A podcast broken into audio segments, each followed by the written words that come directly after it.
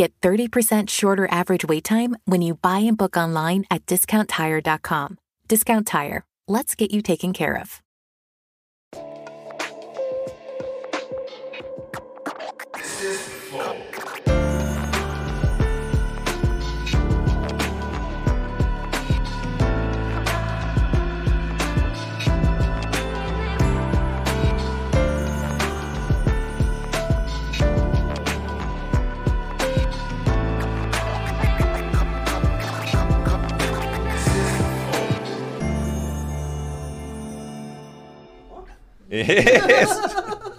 Tá, ó. Toma essa. Salve, salve família, que vocês não viram, mas o cara tava tocando aqui junto com a música do Flow, a música do Flow. Caralho. Ele sim. acompanhou a música do Flow. Bom, salve, salve família, que é o Igor.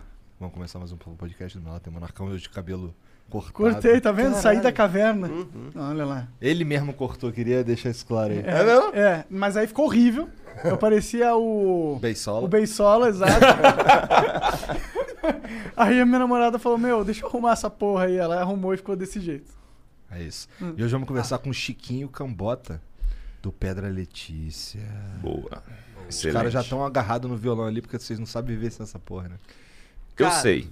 É, eu também. É que eu é, não tinha onde colocar, eu fiquei. Ah, tá. E tem uma violão tapa a barriga, né? Violão Isso. tem um negócio maravilhoso, que ele é um excelente escudo contra uma pança. É incrível. Eu tô precisando de um violão. É, então. Vamos começar a tocar, né? Você sabe que existe essa máxima de que as mulheres amam o violão, né? Você toca o violão, ele é inebriante. Não, na verdade é que um homem de violão, ele não é gordo, É sabe? verdade, é verdade. É Ainda mais se assim, tiver uns peitinhos murchinhos, né? Porque É, você Igor- coloca o violão, ele te dá um up. Ele é tipo um, aquele sutiã de, de bojo, que ele dá um ó. Você coloca aqui, ele dá um peitoral legal. Saca? Você faz aqui, outra coisa, o braço fica bonitão É, aqui. mostra é maravilhoso. mas um toque, se você for pegar o violão assim, você não usa ele sem camisa, porque ele vai grudar. e a hora que você tirar, vai fazer um. Ele faz, sem contar com uma marca vermelha horrorosa. Toda a mágica É, sexual vai embora nesse Toda, momento. acabou. Não, mas no meu caso é tranquilo, porque eu sou cabeludo, aí essas paradas não aparecem. Ah, ursão. Urso. É, vantagem, né? Não soa, né? Você pode apoiar as coisas. Não, suar sua, mas é a mais que a marca não aparece. Pode entendeu? crer, pode crer. E atrapalha o ar na hora da sucção do. É. Cara, mas vai ficar muito estranho esse pelo sobrando do violão. Fica, vai Fica um ficar, negócio vai ficar. Parece que o violão tem franja. Bom, o que não falta aqui é cabelo mesmo. né? Rapaz. É, não, não. não... Cara, Gostou? mas vai, vai no violão. Ó, ó, dependendo, dependendo do tamanho que você tá, um acordeon resolve. que ele é até melhor nesse sentido. É verdade. Bom, mas obrigado por terem aceito vir aí conversar com a gente. Mas antes a gente precisa falar dos nossos patrocinadores, que hoje é a LTW Consult. Então, se você tá com dinheiro guardado aí na poupança, que é um grande erro, porque a poupança não rende quase nada, você tá perdendo dinheiro. Basicamente é isso. E você não sabe onde colocar o seu dinheiro? Acabou de descobrir o lugar que é a LTW Consult, tá? Então vai lá, fala com eles, o site deles é ltwconsult.com.br. Tem um formulário que você pode preencher lá, onde eles vão entender exatamente qual que é a sua vida financeira, qual que é o seu perfil de investidor e a partir dali eles vão entrar em contato com você e te direcionar para os melhores investimentos adequados ao seu perfil. Então vai lá. Se você tiver dívida também é possível entrar em contato com eles, porque eles conhecem todas as ferramentas de renegociação de dívida do mercado. Basta entrar em contato com eles, que eles vão te direcionar para você começar a acumular e aí sim investir com eles, que é o objetivo principal, tá bom? Então vai lá, arroba LTW Consult no Instagram. Segue eles. É isso. Ou tu sabe que dia é amanhã? Amanhã é um grande dia, cara. Que, sabe que dia é amanhã? Que dia número do mês? Dois, três. 31. Não, primeiro, primeiro. Primeiro, amanhã é dia primeiro. Ah, dia primeiro. Sabe o que, que vai ter no dia primeiro? Não vou, não sei. Caralho, tu não sabe. Não, ainda não, mas você não vai me sabia nem contar. o que que era o sushi. Tá- Do nada, man. Dia primeiro. Dia primeiro é o dia que nós vamos revelar os sete segredos do Flow que fizeram a gente dar certo, que fizeram a gente chegar até aqui, moleque. Ui. Tá E sabe o que que é mais doido? É um evento que quem não se inscrever no site setesegredos.com.br só não vai ver. Não dá pra E- participar. E, e- e nunca mais, porque a gente não vai deixar salvo o evento. Exato. Então é, é- é segredo mesmo. A gente vai contar pra quem é o nosso público engajado. Então você quer descobrir como dois caras que você olha pra esses caras e fala, mano, Dois falidos como, como é possível? Como é possível? Você vai descobrir. Acredite nos seus sonhos. Você vai descobrir amanhã, entendeu? No dia 1. Vai lá que você vai descobrir como dois manés conseguem criar um dos maiores podcasts do mundo. Então vai lá. É, dá uma olhada no setesegredos.com.br e, pô, faz, bota lá teu WhatsApp, bota lá o Telegram, que aí vão, a gente vai colocar vocês num grupo. Que nesse, fica tranquilo que nesse grupo quem fala é eu e o Monark e valeu, tá bom? Então entra lá que a gente vai mandar o link lá. Vocês não têm medo de contar o segredo do sucesso? Eu não, a gente já Agora faz, já a gente replica o Porque, sucesso, pô. sério, assim, quando um comediante que tá começando me manda uma mensagem, fala, Cambota, queria uma dica, eu falo, para. Sabe? Porque eu não quero concorrência. Não, Mentira, eu não falo isso não, pelo amor de Deus. Não imagina. Cuzão, né, cara? Imagina, muito ô, contrário. para de seguir o Cambota. né? Mentira, claro que não. Claro que eu não faço isso. Começamos bem.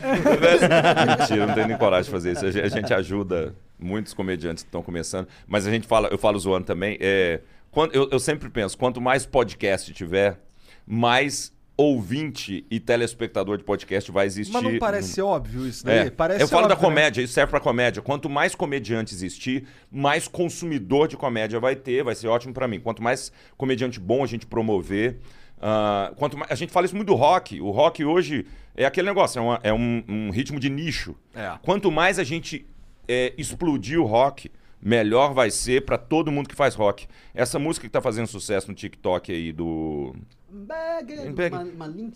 é, é, como é que chama a banda, cara? Do Bagging? É Puta, ma- eu não vejo. É, é o nome daquela cadernetinha, como é que chama? É, não tem uma cadernetinha comendo. Hã? Te libra? Esqueci o nome. Enfim, é uma banda muito legal italiana. E eles fazem um rock and roll de primeira. Você vai acostumando o ouvido da galera que não tem escutado rock and roll a escutar rock and roll. Não, bom foi eu te mandar isso daí achando que eu tava fazendo uma descoberta. Né? Mas é. E a gente, a gente é tão velho que já tava fazendo sucesso dois meses no TikTok. Fala, olha o que que eu descobri. Mas é, parece live, né? Sabe, pra quem É, gosta. é, Você lembra de live, aquela vivo. banda live? E a banda é gravada ao vivo, né, cara? É, né? Som de banda sem over, sim. É. Porra, maneiro. Pô, legal isso aí. Manes, Maneskin. Manesquinho. É um tipo comida Maneskin. artesanal. Caralho, o que, que isso tem a ver com, com, com caderneta? Pô, Não, tem uma caderneta que chama Maneskin, não tem não? Moneskin. É qual É, tem uma cadernetinha De, de comediante anotar piada que Nunca chama. ouvi falar nessa porra. Mas Conheço É. o Tilibra, o Tilibra eu conheço. É, te libra eu manjo. Mas aí o Maneskin não tem a capa de surf. É só- tá, tá, tá, entendi. É mais, é mais padrãozão. É, a gente já falou. Ah, não, tem coisa pra falar ainda, na verdade. É, tem, a galera pode patrocinar a gente, sabia? Ah, vá. É, mas não, não as marcas, as pessoas que estão assistindo. Como? Eles viram membro do Flow. E em troca a gente dá coisa pra eles. Vale a pena, sabia? Põe na tela aí, Janzão. Ó, todo dia a gente coloca uma coisa nova. E a gente fez um acordo com umas empresas muito foda aí, tipo a e Eles estão mandando vários produtos pra gente aí, muito pica, caros pra caramba. Isso aqui custa, sei lá. Quanto que custa? Custou uma grana isso daí, é o Kraken, mané. É, então, então, pô, o, o, a- o membro, pra você entrar e ter acesso a, pra participar dos concursos, é 20 reais. E se você, Ou ou 50 se você quiser ter o dobro de sorte, porque é, é a sorte que define quem vai ganhar esse concurso. Mas é um concurso, não é um sorteio. Exato. Entendi. É diferente. Então, pô, se você quiser ganhar essas paradas, tem aí o kit do- da, da Razer, aí um headset muito foda. Tem uma cadeira PC top da PC Top. Olha, Porra, maneira essa tô cadeira aí, hein? Essa eu tô precisando de uma dessa, hein? Aí, ó, vira mesmo. Minha Meu filho, meu filho é doido pra ter esse Kraken da Razer. É. Olha aí. E, e eu queria até agradecer o pessoal da Razer que enviou um pra gente. Não enviou, não, mas agora que eu dei essa. É, não é possível que não vão mandar. Pô, pessoal da Razer. O pessoal da Razer Razer podia mandar. E a cadeira do Chiquinho também, queria agradecer o pessoal PC da Top. PC Top. PC Top, incrível. A empresa que tá mandando a cadeira pro Chiquinho. Vai mandar, vai mandar na PC. Né? Pô, maneiro, maneiro, Chiquinho. Que bom, fico feliz com o teu sucesso, cara. Obrigado, cara. Eu vou contar pra vocês depois que vocês abriram de vocês. Queria não, tu agradecer. não precisa me Seu contar segredo. não, pô, porque eu vou lá na tua casa comer um churrasco, lembra? Boa. Vai mesmo. Cara, mas vai, velho. Vai. É o melhor lugar, porque eles estão morando numa fazenda em Sorocaba. Peraí, Jean, ainda nem falamos do Funko, cara. Ah, então vai, vai, desculpa. vai. Não, não, pô. Tu Não, tá- não, fala, fala, fala. Da tela, só Não, não, não tira não. Põe, depois a gente fala da fazenda. Não, é que Porque a fazenda não tá à venda. A gente... Mas pode estar, né? Não vai, cara. Ó, tem o. a- mandaram uns Funko aí da Disney muito foda. É, Foi da estilo geek. Tá bom? Loja aí que você quiser comprar. Vai lá, tá bom? Vira Quem membro. que são esses? É o Pato Donald, o Mickey e aquele ali, quem é? Nossa, é um cara muito louco tomando LSD. Eu acho que é a consciência do. O grilo falante? É. O grilo falante é verde, pô. Mano, que Ah, o grilo falante muito louco. Eu acho que é o De- grilo falante muito louco. Pode ser também. É, a roupinha, o, o figurino é do grilo falante. É. Mas deixa. Gente, vamos parar de rotular o menino, deixa ele. É. ser Então, o que vive- vivemos em 2021, pô. Pode Pois ser é. o que quiser, pô. Tá tranquilo. Então Eu ia é falar isso. um bagulho, mas acho que é melhor não. E os de baixo? Tira- não, as de baixo acho que já foram, Ah, tá tá. ligado? Não Tá importa. bom. é, já- Mas bom, é isso. Vai lá, vira membro que você vai ser feliz. E outra, manda mensagem pra gente que você vai ser mais feliz ainda. Você pode mandar até 10 mensagens. O custo é 400 Sparks. Pra comprar é no nosso site flowpodcast.com.br barra live. Dá pra assistir a live lá também, recomendo, viu? É, manda propaganda, são 50 mil Sparks. E a gente vai fazer só essa propaganda no episódio, tá bom? A única propaganda exclusiva no final do episódio. Então manda lá, vale a pena. Já estão mandando, né? Já tem gente Tem gente mandando. aproveitando, não perca essa oportunidade, viu? É. É, e é basicamente isso. Segue a gente, segue o pessoal. Não esquece de se inscrever no canal, dá o like, dá, se inscreve logo. Dá o like logo. É isso. Nossa, tá mandando? Não, tô pedindo. Tá Tô pedindo. paciência, Qual é, qual é, mané? Com todo respeito. Na moral. aí, Que isso, cara? data máxima vênia. Aperta o botão do like aí, só pra gente poder ter o que comer. Demorou? Tá bom? Então tá Ô, bom. Chiquinho, vamos ter um approach mais leve. A gente falou, ó, se quiser seguir, arroba Pedra Letícia. Se não quiser, tá sossegado também. Nós entendeu? Qual que é não- o arroba que eu não peguei? Arroba Pedra Letícia no Instagram. Pedra Letícia no Instagram. Pedra Letícia. É porque no Twitter vocês não. Não, é que vamos- Lá tá o nosso segredo do sucesso. Ah, por isso que é os sete privado. segredos do nosso sucesso. Cara, a gente São acabou de... sete sa- também? É, a gente tem... Caralho, Bicho, que coincidência Se eu caralho. soubesse algum segredo do sucesso, provavelmente eu tava morando em Orlando agora. Por Porque... quê? Tu queria vazar porque- do Brasil? Não queria. Não, não queria. Olha, se você mas não eu- soubesse nenhum segredo do sucesso, você tava morando debaixo da ponte. É. Cara, eu não soube o segredo do sucesso durante muito tempo, meu velho, porque durante muito tempo eu beirei essa possibilidade. Mas eu falo porque em 2009, a gente... 2008 a gente lançou o primeiro disco. Aí a gente tinha uma gravadora, que era a EMI, e cara, o que eles falavam pra gente que ia acontecer na nossa vida era incrível. Porque eu cheguei a ter uma reunião, isso não é mentira, tá? Cheguei a ter uma reunião dentro da gravadora com um cara que era contador e ele tava arrumando o meu imposto de renda do ano que vem ainda. Porque eu ia ganhar tanto dinheiro naquele ano. Ou você tem ideia do que, que passou pela minha cabeça? Eu falei, meu Deus, o dinheiro nem tá comigo ainda. Tipo, os caras já pagaram esse cara eu pensei, pra cuidar meu- do meu dinheiro. Pra cuidar do meu dinheiro, que nem tem, o dinheiro nem veio. Então eles têm certeza que vem. Então, o dinheiro nunca veio. Entendeu? Eu tô até hoje. Eu, eu sou doido pra encontrar esse contador. Tem duas pessoas que eu queria encontrar: esse contador e o Jô. Porque o Jô, lá no programa do Jô, a gente deu entrevista, a gente tocou uma música, o Jô falou assim: vocês estão fadados ao sucesso. Eu tenho uma vontade de tomar essa satisfação com o Jô até hoje. Falei, engraçado, não, não aconteceu, hein, Jô? Que mãe de nar ruim que você é, hein, Jô? Mas o que, o que, que seria um sucesso pra você considerar sucesso? Não, na- é, naquela época, a gente achou que sucesso. é, pô, imagina, cara, eu era um cara que tinha saído de Goiás, é, fazendo rock and roll. Era um cara que tinha sido quebrado. Eu fui quebrado a minha vida inteira. Não tinha grana pra nada. E aí vem todo esse sonho. A, gente imaginava que fazer sucesso era tocar em estádio para milhares de pessoas. Entendeu? Virar um Skank, um J Quest, Titãs, esse negócio. Isso nunca aconteceu. Só que depois, não por conformismo, tá? Vai falar assim, a gente muda a- o que a gente pensa sobre sucesso, né? O que, eu tenho, o que eu tenho hoje é sucesso. Não, mas não é por conformismo. É porque a gente muda a cabeça também. Você vai ficando mais velho. Eu me acho um cara de muito sucesso. Eu não sou um cara famoso. Mas eu sou um cara de muito sucesso, velho. Porque eu sou um cara que até os 30 anos de idade tava trabalhando na Caixa Econômica. Entendeu? E Pô, Já era um emprego legal. Que, que Não era, não! era? É, Não! infe- infeliz, né? Não era Super infeliz, Entendi, é. entendi. Sabe? E pra mim era tudo que eu não queria. Entendeu? Com todo respeito a quem trabalha na Caixa Econômica, porque é, é, não era o que eu queria, cara. Sabe? Eu, eu era um concursado da Caixa Econômica com a vida ali meio encaminhada pra. pra Já definida, como é que ia Definida. ser. é, É, e que- aí, e era super tristão tal. Então, essa coisa, quando, quando eu vejo hoje, eu me, eu me, eu me acho um, um, um case de sucesso. Só que é claro que o seu sonho de adolescente é muito diferente, porque quando você imagina ter uma banda, você imagina que você vai. Cara, você fala, o Brasil é pouco, você sabe. Você mira O no Brasil- Rolling Stones. Você né? mira, você fala, É. engraçado que eu... ninguém mira fazer show é, no teatro aqui. Você mira, você fala, eu vou fazer show no Madison Square Garden. Mas aí tu tinha que escrever em inglês. É. Ah, Ou mas eu a escrevi. É? Não, Escrevi. mas aí você quer É, fazer o- Era ruim? Era. Porque eu fui professor de inglês, então eu me achava na, Ah. posi- na posição de escrever inglês. Meu Deus, era péssimo. Mas você quer fazer virar o sucesso do português fora também, né? É, você fala, É. português Porra, nem mas é uma aí barreira. é pretensão pra caralho. Mas Você é. fala, Não custa, o né? Sérgio Mendes conseguiu.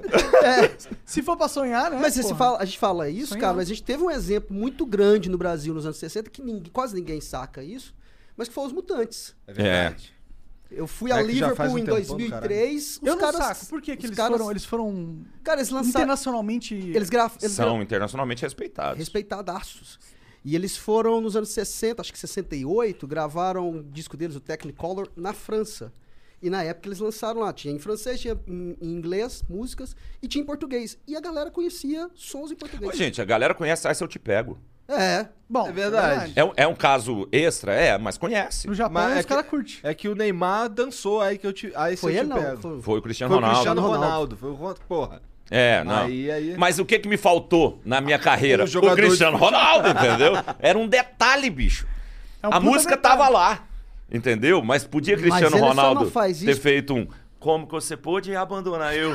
Aí ele não fez isso depois do gol, não rolou, entendeu? Mas foi mas por causa hoje- do seu... Você vê, a culpa não é nem minha, é do Cristiano É Ronaldo. porque ele sabe que você joga bola pra caramba, fala, depois esse cara vai vir aqui... Vai que ele tem. Não, pô, mas agora tem o TikTok, pô. Dá pra bombar no TikTok. Pois é, mas agora a gente tá velho pro TikTok, não tem nada mais Eu feio. vou fazer o Cara, tique e o toque. que é é, se você fechar a porta três vezes é o toque.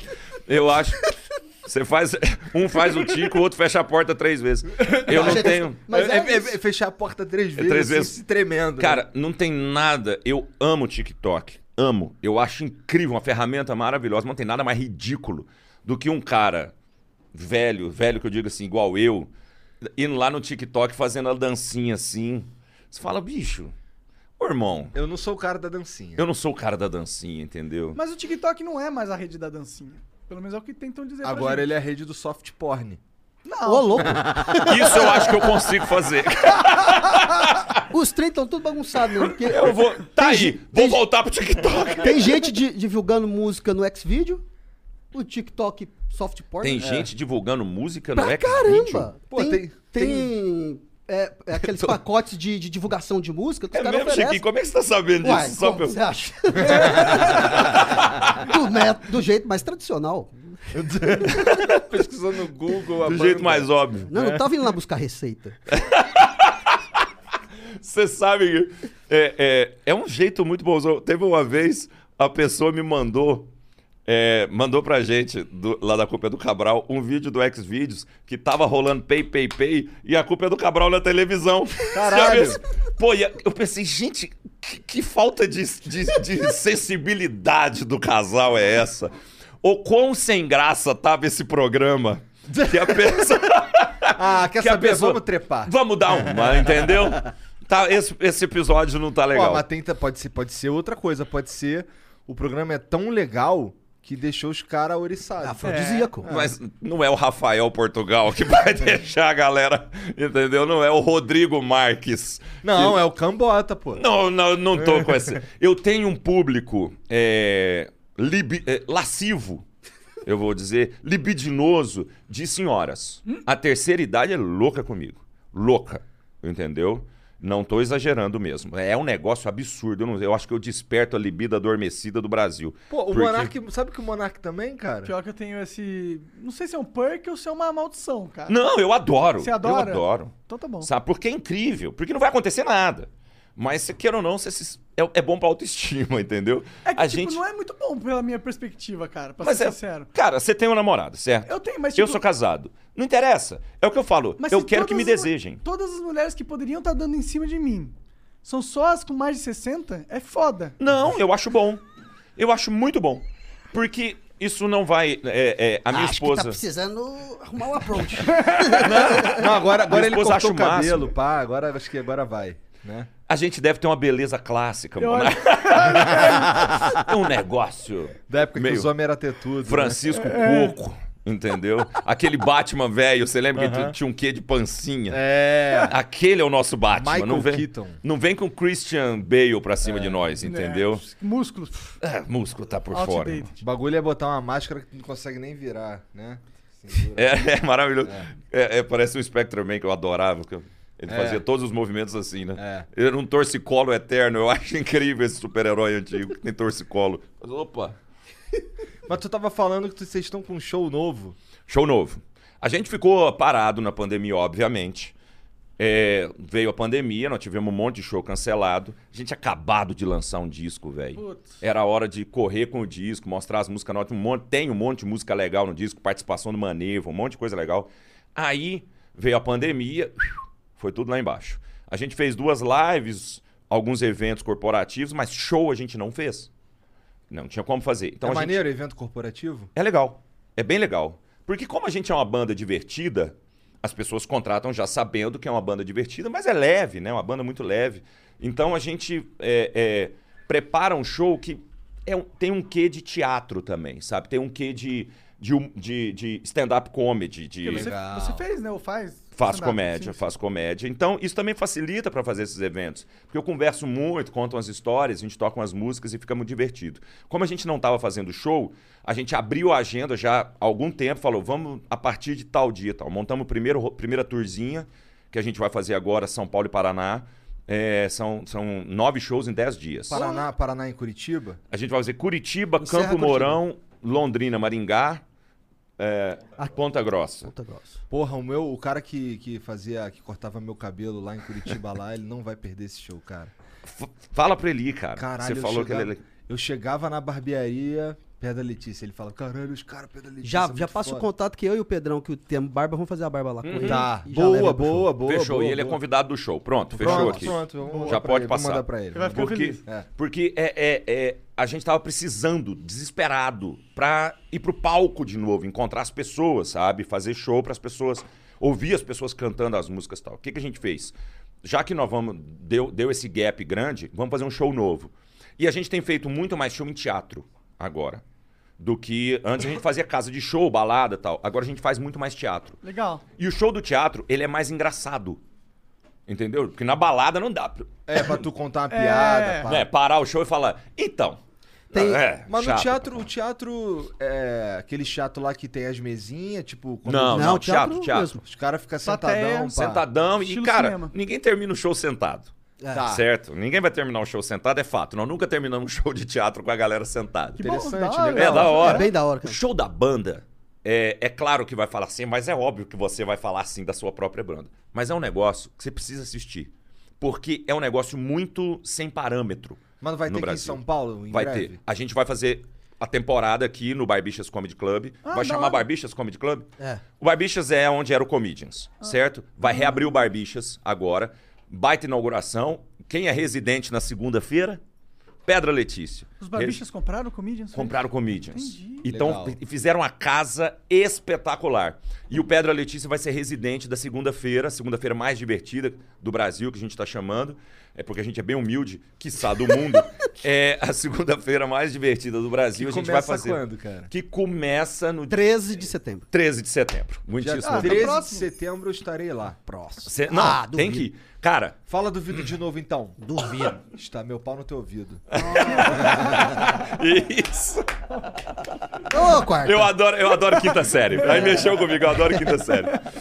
Aí, cara, a gente tá empolgadaço pra voltar, porque a gente montou esse show especialmente pela primeira vez. A gente teve a calma de escrever um show pra galera que tá sentada e que, obviamente, vai levantar depois, mas que vai assistir um show que precisa ser engraçado, bem tocado, bem cantado, interessante. Ah, O Pedro e Letícia tem uma vantagem sobre as outras bandas, que é a gente vai tocar as músicas velhas, Teorema de Carlão, Como que você pode abandonar eu, Não toco Raul, essas coisas.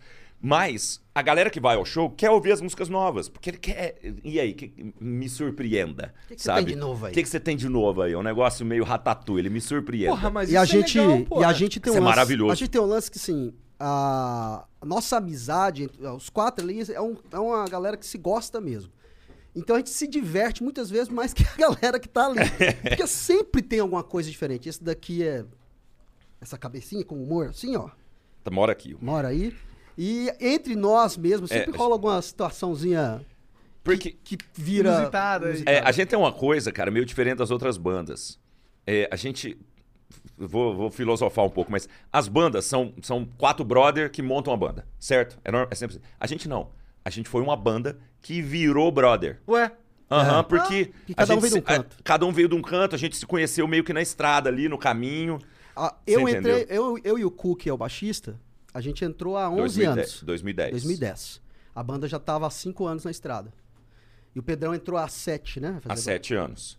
Você entendeu que a gente não era amigo prévio. Então a gente não deu tempo de se enjoar. A gente se ama até hoje. Entendi. Sabe? E aí, a gente E- se conheceu depois de uma idade que você tem aquele lance da disputa, do. É, né? Pô, É. É, depois do ego, né? É. Depois do- Então a gente é muito brother. A gente é muito brother. Maneiro. Igual eu tava falando, eu tava falando com o pessoal lá embaixo. é, amanhã tem ensaio. Vai ser lá na, lá na, Na lá Fenda do Biquíni. Na Fenda do Biquíni, que é onde eles moram. Que é onde Aí. eu vou comer um churrasco. Onde você vai É, comer o churrasco. Tá.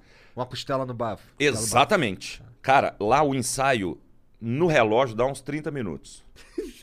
o resto é churrasco, irmão. Entendeu?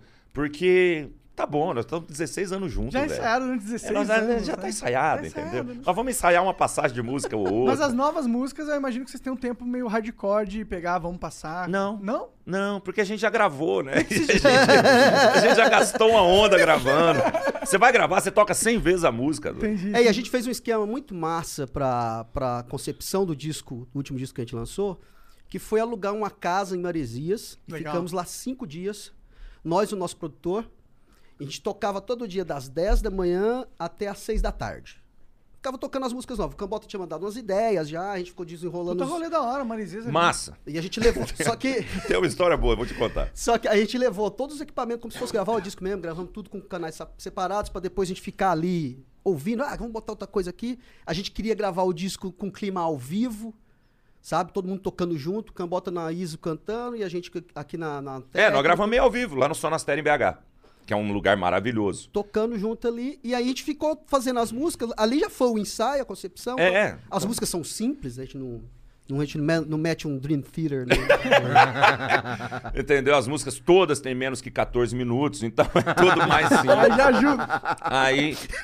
Imagina. mas tem uma que é um pouco grande. Mas É, tem uma que é grande, mas ela é grande, grande. é o quê? Cinco? Seis. É, seis. Mas Seis gente- é grande. Seis é grande, mas é porque ela é uma história muito boa, cara. É. Aí chama inclusive História com Fins. Aí. Depois, a gente podia tocar daqui a pouco. Boa. Que eu gosto demais dessa música.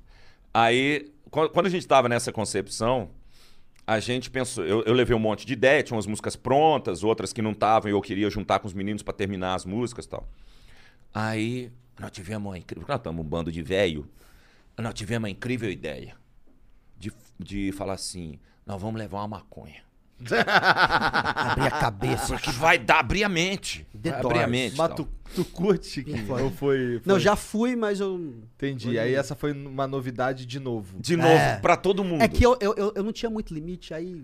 É, é, o nosso caso é meio parecido, assim, né? Que eu tava comentando que eu sou careta por causa disso. Já tem muitos anos. Então, nós falamos, nós vamos expandir os horizontes. Chegamos lá, levei. Chegamos, tava chovendo, já, Chegamos, já tá ouvimos. tum, tum, tum, tum. já estamos ali. Riders on the storm. A gente já tava pronto para aquilo. Só que aí monta equipamento, começa a ensaiar, montou música e tal. Passa o primeiro dia, o segundo dia, não. A gente tava indo embora. No quinto dia, alguém falou: Cara, eu acho que nós esquecemos da maconha. nós esquecemos de fumar maconha. Caralho. Cara, é o cúmulo da banda de lesado. Gente, e eu tô pensando, no e eu tô pensando que os caras fumaram e ficaram muito loucos. Não, Cara, nós no- esquecemos que a gente no tinha levado. primeiro dia, lá tinha um, um jacuzzi, né? Porque só choveu, a gente, só choveu. Tinha jacuzzi, a gente fazia o churrasco. Fim de noite tava os cinco lá. Nós, Numa jacuzzi? Numa jacuzzi. Da hora. Entendeu? Conversando borracha até 4 horas da manhã. Esquecemos. É, e o, e o Cook que levou o, o- a maconha? Nosso, Isso, nosso denuncia dealer. mesmo, que a polícia tava doidinho pra saber. Aí, Cara, isso não vai ligar, não. Aí, ele, aí ele levou e fez. Não, vou fazer aqui, maninho. Vou bolar aqui, deixar aqui bonitinho pra nós. e ficou. No primeiro dia. Deixou lá, ficou na mesa. ficou e a galera esqueceu. E ficou até Caralho. o último dia. No último dia, o Cook falou: O que, que eu vou fazer com isso? Eu falei: Você se vira. Fuma, pô. Acho que Não, demos- é. de- deram pra alguém, sei lá. Alguém, Caralho. Demos pro Eric. alguém, alguém em Maresias virou. Ah, tá- é super agradecido. E Alguém em Maresias ama o Pedra Letícia até hoje. Ganhou um Porque ganhou. presentão, né? Vocês são muito doidos, cara. Cara, não rolou. E as músicas só saíram música doida. Saiu uma música incrível. Por favor, Chicote. Pega aí, Que toca eu não sei aí. nem se eu tenho voz pra cantar, que eu tô meio. Que é. é Ih, já quando- tá dando desculpinha prévia aí. É. É, Caralho. não, isso aí é Nem começou. Mas é que, é, é, primeiro disco, você tá falando que escutou, é, a gente, eu escrevi Eu Não Toco Raul. E, e trouxe um problemaço, certo? Porque o fã do Raul queria matar a gente. E eu nem falava mal do Raul, eu falava mal do fã. Ou seja, eu tinha razão. Porque o, o fã me ameaçando de morte, eu falava, querido, a música não é pro Raul, é pra você, idiota. Planning on traveling this summer? Make saving at the pump part of your plans with two times the fuel points from Harris Teeter. It's easy. Download your eVIC coupon, and for every dollar you spend with your VIC card, you'll get two fuel points. That's up to $1 per gallon on quality fuel at participating BP and Harris Teeter fuel centers. Download your eVIC coupon today and save money at the pump all summer long with eVIC and Harris Teeter fuel points. Chato pra caramba. Porque Raul, eu amo Raul. Sabe? Eu não amo é o fã. Entendeu? Que é chato. É meio igual o testemunho de Jeová. Jeová é legal, mas o, o fã. Aí. As testemunhas são meio É. paia. Pô. Aí, aí eu falei, nunca mais mexo nesse vespeiro. Aí eu cheguei com a ideia de fazer uma música pro Chico. A música saiu mó legal, assim, não tem nada demais. Mas você vê que era um vespeiro. Eu falei, o fã do Chico vai vir voando na minha garganta. E aí, pra você ver o tanto que a mu- eu, eu gosto da música, eu acho ela super legal, que era um rockão, assim. É.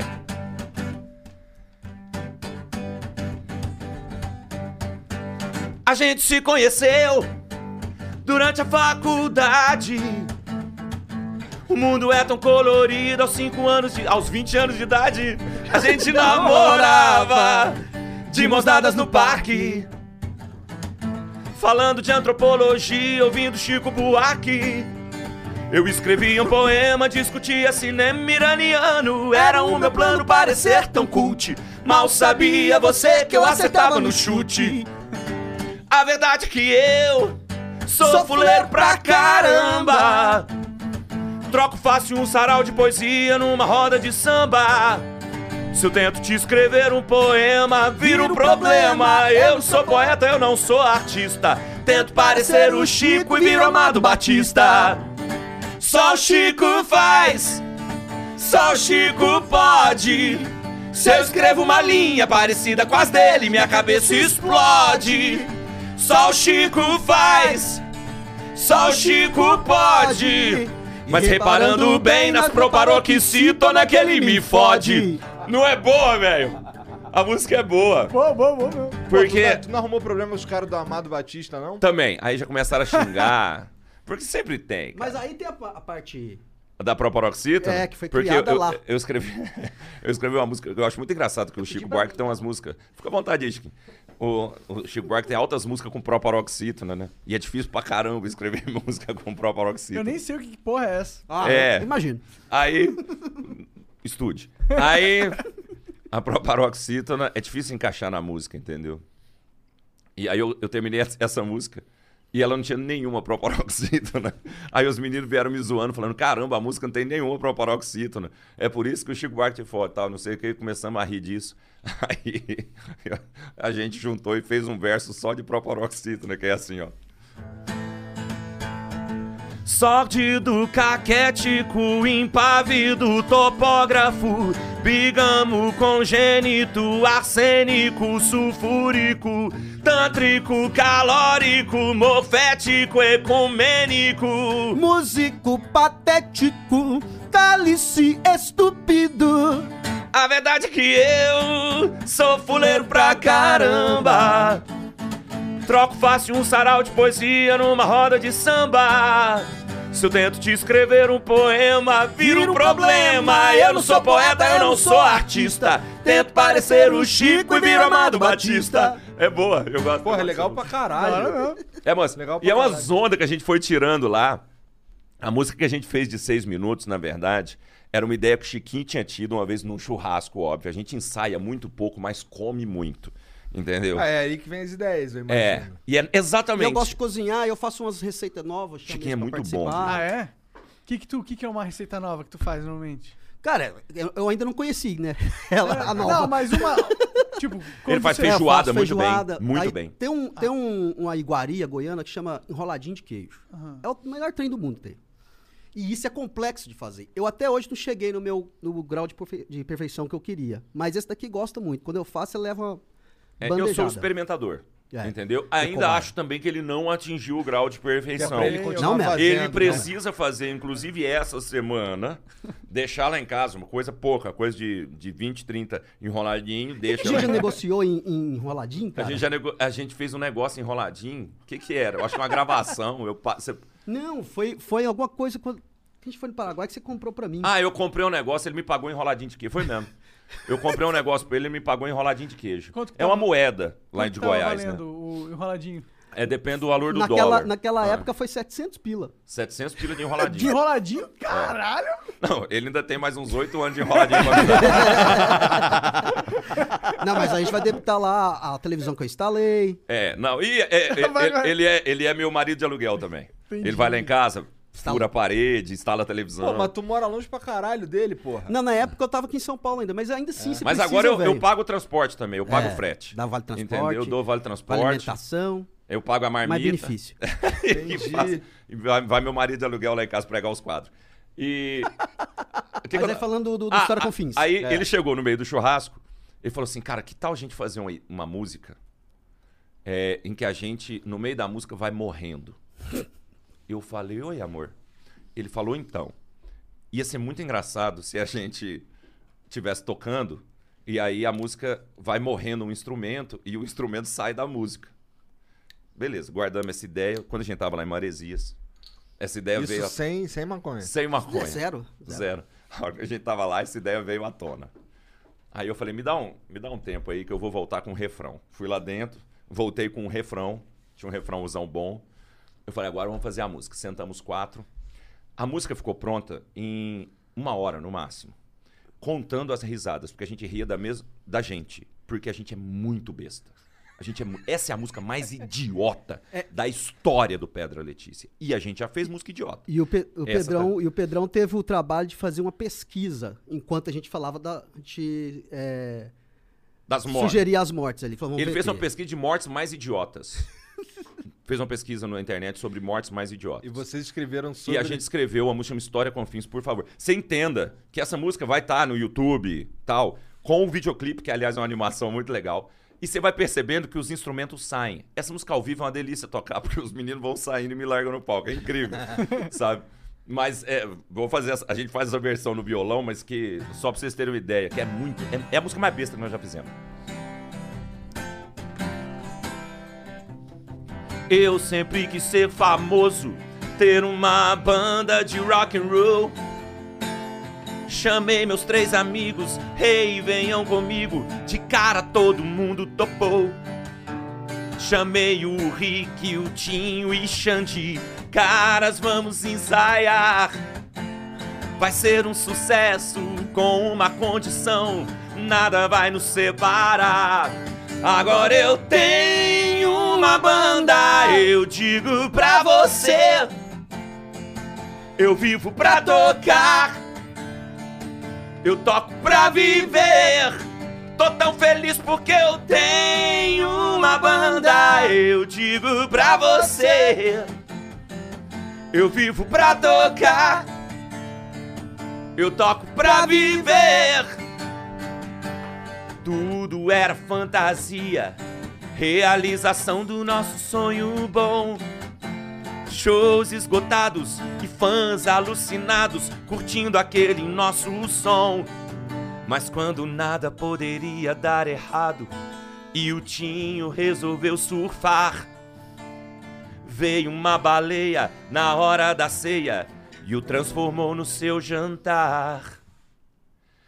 Mas ainda bem que eu ainda tenho uma banda, eu digo pra você. Aí eu já morri. Eu vivo pra tocar, eu toco pra viver. Olha que ainda me sobrou uma banda, eu digo pra você. Eu vivo pra tocar, eu toco pra viver.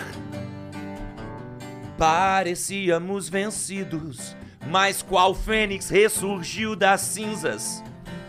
Voltamos com tudo, mostramos pro mundo que demos a volta por cima. Mas quando nada poderia dar errado, fizemos uma festa dessas legalzona. O Rick no almoço não viu o caroço, morreu engasgado com azeitona. Mas não desista, eu ainda tenho uma banda, eu digo pra você. Eu vivo pra tocar, eu toco pra viver. Sou insistente, eu ainda tenho uma dupla, eu digo pra você. Eu vivo pra tocar, eu toco pra viver. Eu disse ao meu amigo Xande: Levanta a cabeça pra coroa não cair. Tudo que vem fácil vai fácil. Trabalhando duro a gente vai conseguir. Mas quando nada poderia dar errado, o Xande inventou de ter uma motinha. Desceu a rua Augusta 120 por hora e engoliu uma andorinha. Parou pra cuspir um piano caiu na cabeça dele. É uma pena porque eu tinha uma banda, eu digo pra você. Eu vivo pra tocar, eu toco pra viver. Cê precisava ver, era tão boa a minha banda. Eu digo pra você, eu vivo pra tocar, eu toco pra viver. E agora na carreira solo, eu não tenho mais os meus amigos. Eu faço sucesso, mas olho pro lado, não tem ninguém aqui comigo. Mas quando nada poderia dar errado, Ah, de novo. eu pensei, eu tô muito sozinho. Tirei umas férias, fui pro Grand Canyon e resolvi dar um pulinho. E eu reencontrei minha banda, eu digo pra você. Eu morri pra tocar, eu toco pra morrer. De novo, de novo, de novo eu tenho a minha banda, eu digo pra você. Eu morri pra tocar, eu toco pra morrer. Eu tenho os meus amigos de novo, tocando juntos num lugar quentinho. O submundo é doce e um cheirinho de enxofre, e agora eu não tô mais sozinho. Mas quando nada poderia dar errado, o destino pra me sacanear. O Rick, o Tim e o Xande foram chamados pra reencarnar. Mas não é possível, nunca tenho uma banda. Eu digo pra esses três. Pois se quiser que vá, que eu toco sem vocês. A tomar no cu, eu só queria ter uma banda. Cara, a música é infinita. A música é infinita, ela vai sempre. Caralho, mas E é o e- maneiro pra E caralho. o efeito dela No show é banda, né? maravilhoso. A gente chegou a tocar ela antes de lançar o disco. E tipo, ninguém conhecia a, a É, a gente nunca música. tinha mostrado pra ninguém. E como foi a reação da A plateia? reação da Nossa. plateia era maravilhosa, porque a cada, cada um deles que morria ia saindo do palco e eu ia ficando sozinho. Ia dando uma angústia na plateia, sendo que no final sobrava eu e o baixista. Então era baixo e voz, que é uma coisa que não faz o menor sentido. E aí, é isso que eu tô falando, a gente não tem medo nenhum de tocar uma música nova ao vivo. Porque as pessoas querem ver isso, entendeu? Quer ver É, qual é a próxima Qual que é a doideira? próxima doideira que esses caras vão aprontar? Porra, então... mas isso é muito foda, porque, porra, não te prende as músicas lá do passado. Não, tá ligado? não. É, A gente tinha até um, um certo. A gente tava meio assim, curioso com, com o feedback do- da galera que acompanha a banda com esse disco que tem músicas sérias. Ele tá mais. É mesclado, Mesclado. entendeu? É que Nós falamos, tem, tem um feat com Maneva, por exemplo. É um reggae de uma música que eu fiz pra minha esposa. Então, ela não é uma música engraçada, mas é uma música que tem uma construção muito interessante, assim, de... é, por- é, do- o texto é interessante porque o contexto era legal. É, eu moro em São Paulo, minha esposa mora em BH. E, e- e esse negócio de relacionamento à distância, viver na estrada, então chama Final da Estrada. A música é bem legal. Só que a gente tinha esse negócio. Como é que, essa, como é que a galera que quer só a piada vai receber isso? Só que hoje a gente estabeleceu um negócio que eu acho incrível para uma banda, que é um público que tá afim de escutar a gente. O que, que, que, vocês, que, que vocês têm pra. Então, isso começou porque lá atrás, a primeira música que a gente lançou mais séria chamava eh, Se Essa Culpa Fosse Minha. E, e essa música pegou muito bem num disco que era só de comédia. Depois a gente lançou um single que chamava O Circo de um Homem Só. O Circo de um Homem Só é uma música que eu fiz com meu irmão sobre situação da vida tal, que é muito bonita, uma música muito bonita e que, e que normalmente a gente recebe muita mensagem sobre isso. Pô, escutei a música, eu tava num momento difícil da minha vida, escutei a música e ela me fez repensar. A gente recebe muito essa mensagem. É, teve uma companhia de teatro que fez um. Companhia de teatro que fez uma representação, teve um coral que fez. Que da hora. Várias, várias coisas legais que essa música nos trouxe. E ela não é de comédia. Então, a gente começou a estabelecer uma galera que quer dar risada, quer se divertir, e é, a gente proporciona isso, o show é muito engraçado, mas que é uma galera que tá ouvindo, a fim de ouvir outras músicas, que não seja só. é, é, A mesma. a sentada. a- Sim. Saca? Eu quero dar uma sentada ou a sofrência. Que eu não tenho absolutamente nada contra. Eu, inclusive, gosto de muitas dessas músicas. Só que quando, quando a galera só escuta isso, a galera perde um outro tanto de coisa. Porque a gente foi criado numa época em que a gente escutava de tudo. Então, lá em Goiânia, a gente escutava o rock dos anos 80, a MPB que o Djavan fazia, a gente escutava música sertaneja, com os Chitãozinho Chororó estourado lá com fio de cabelo. A gente, a gente escutava um, um monte de gente. Elba Ramalho tocava no rádio. Você entendeu que era uma galera muito diferente? Titãs tocava. A gente escutava tudo. Hoje a galera não escuta mais tudo.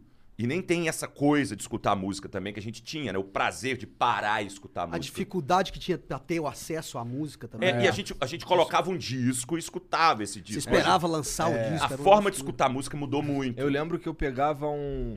Minha mãe demorou a ter um, um negocinho que tocava CD. Aí quando, quando a gente conseguiu ter um, aí eu lembro que eu pegava o CD, colocava no, no bagulho ali e eu deitava no chão e ficava curtindo aquela curtindo porra. a música. Não existe mais isso. E é uma coisa que aí não vamos entrar numa questão ah, social, de dizer, realmente a pessoa. A galera não tem mais a mesma cultura, o jovem tem muito acesso a muita informação, ele quer isso muito rápido, ele não tem muita paciência para deitar no chão e escutar um disco. Claro que o mundo mudou muito. Só que a gente percebeu que a galera que vai ao show quer um espetáculo.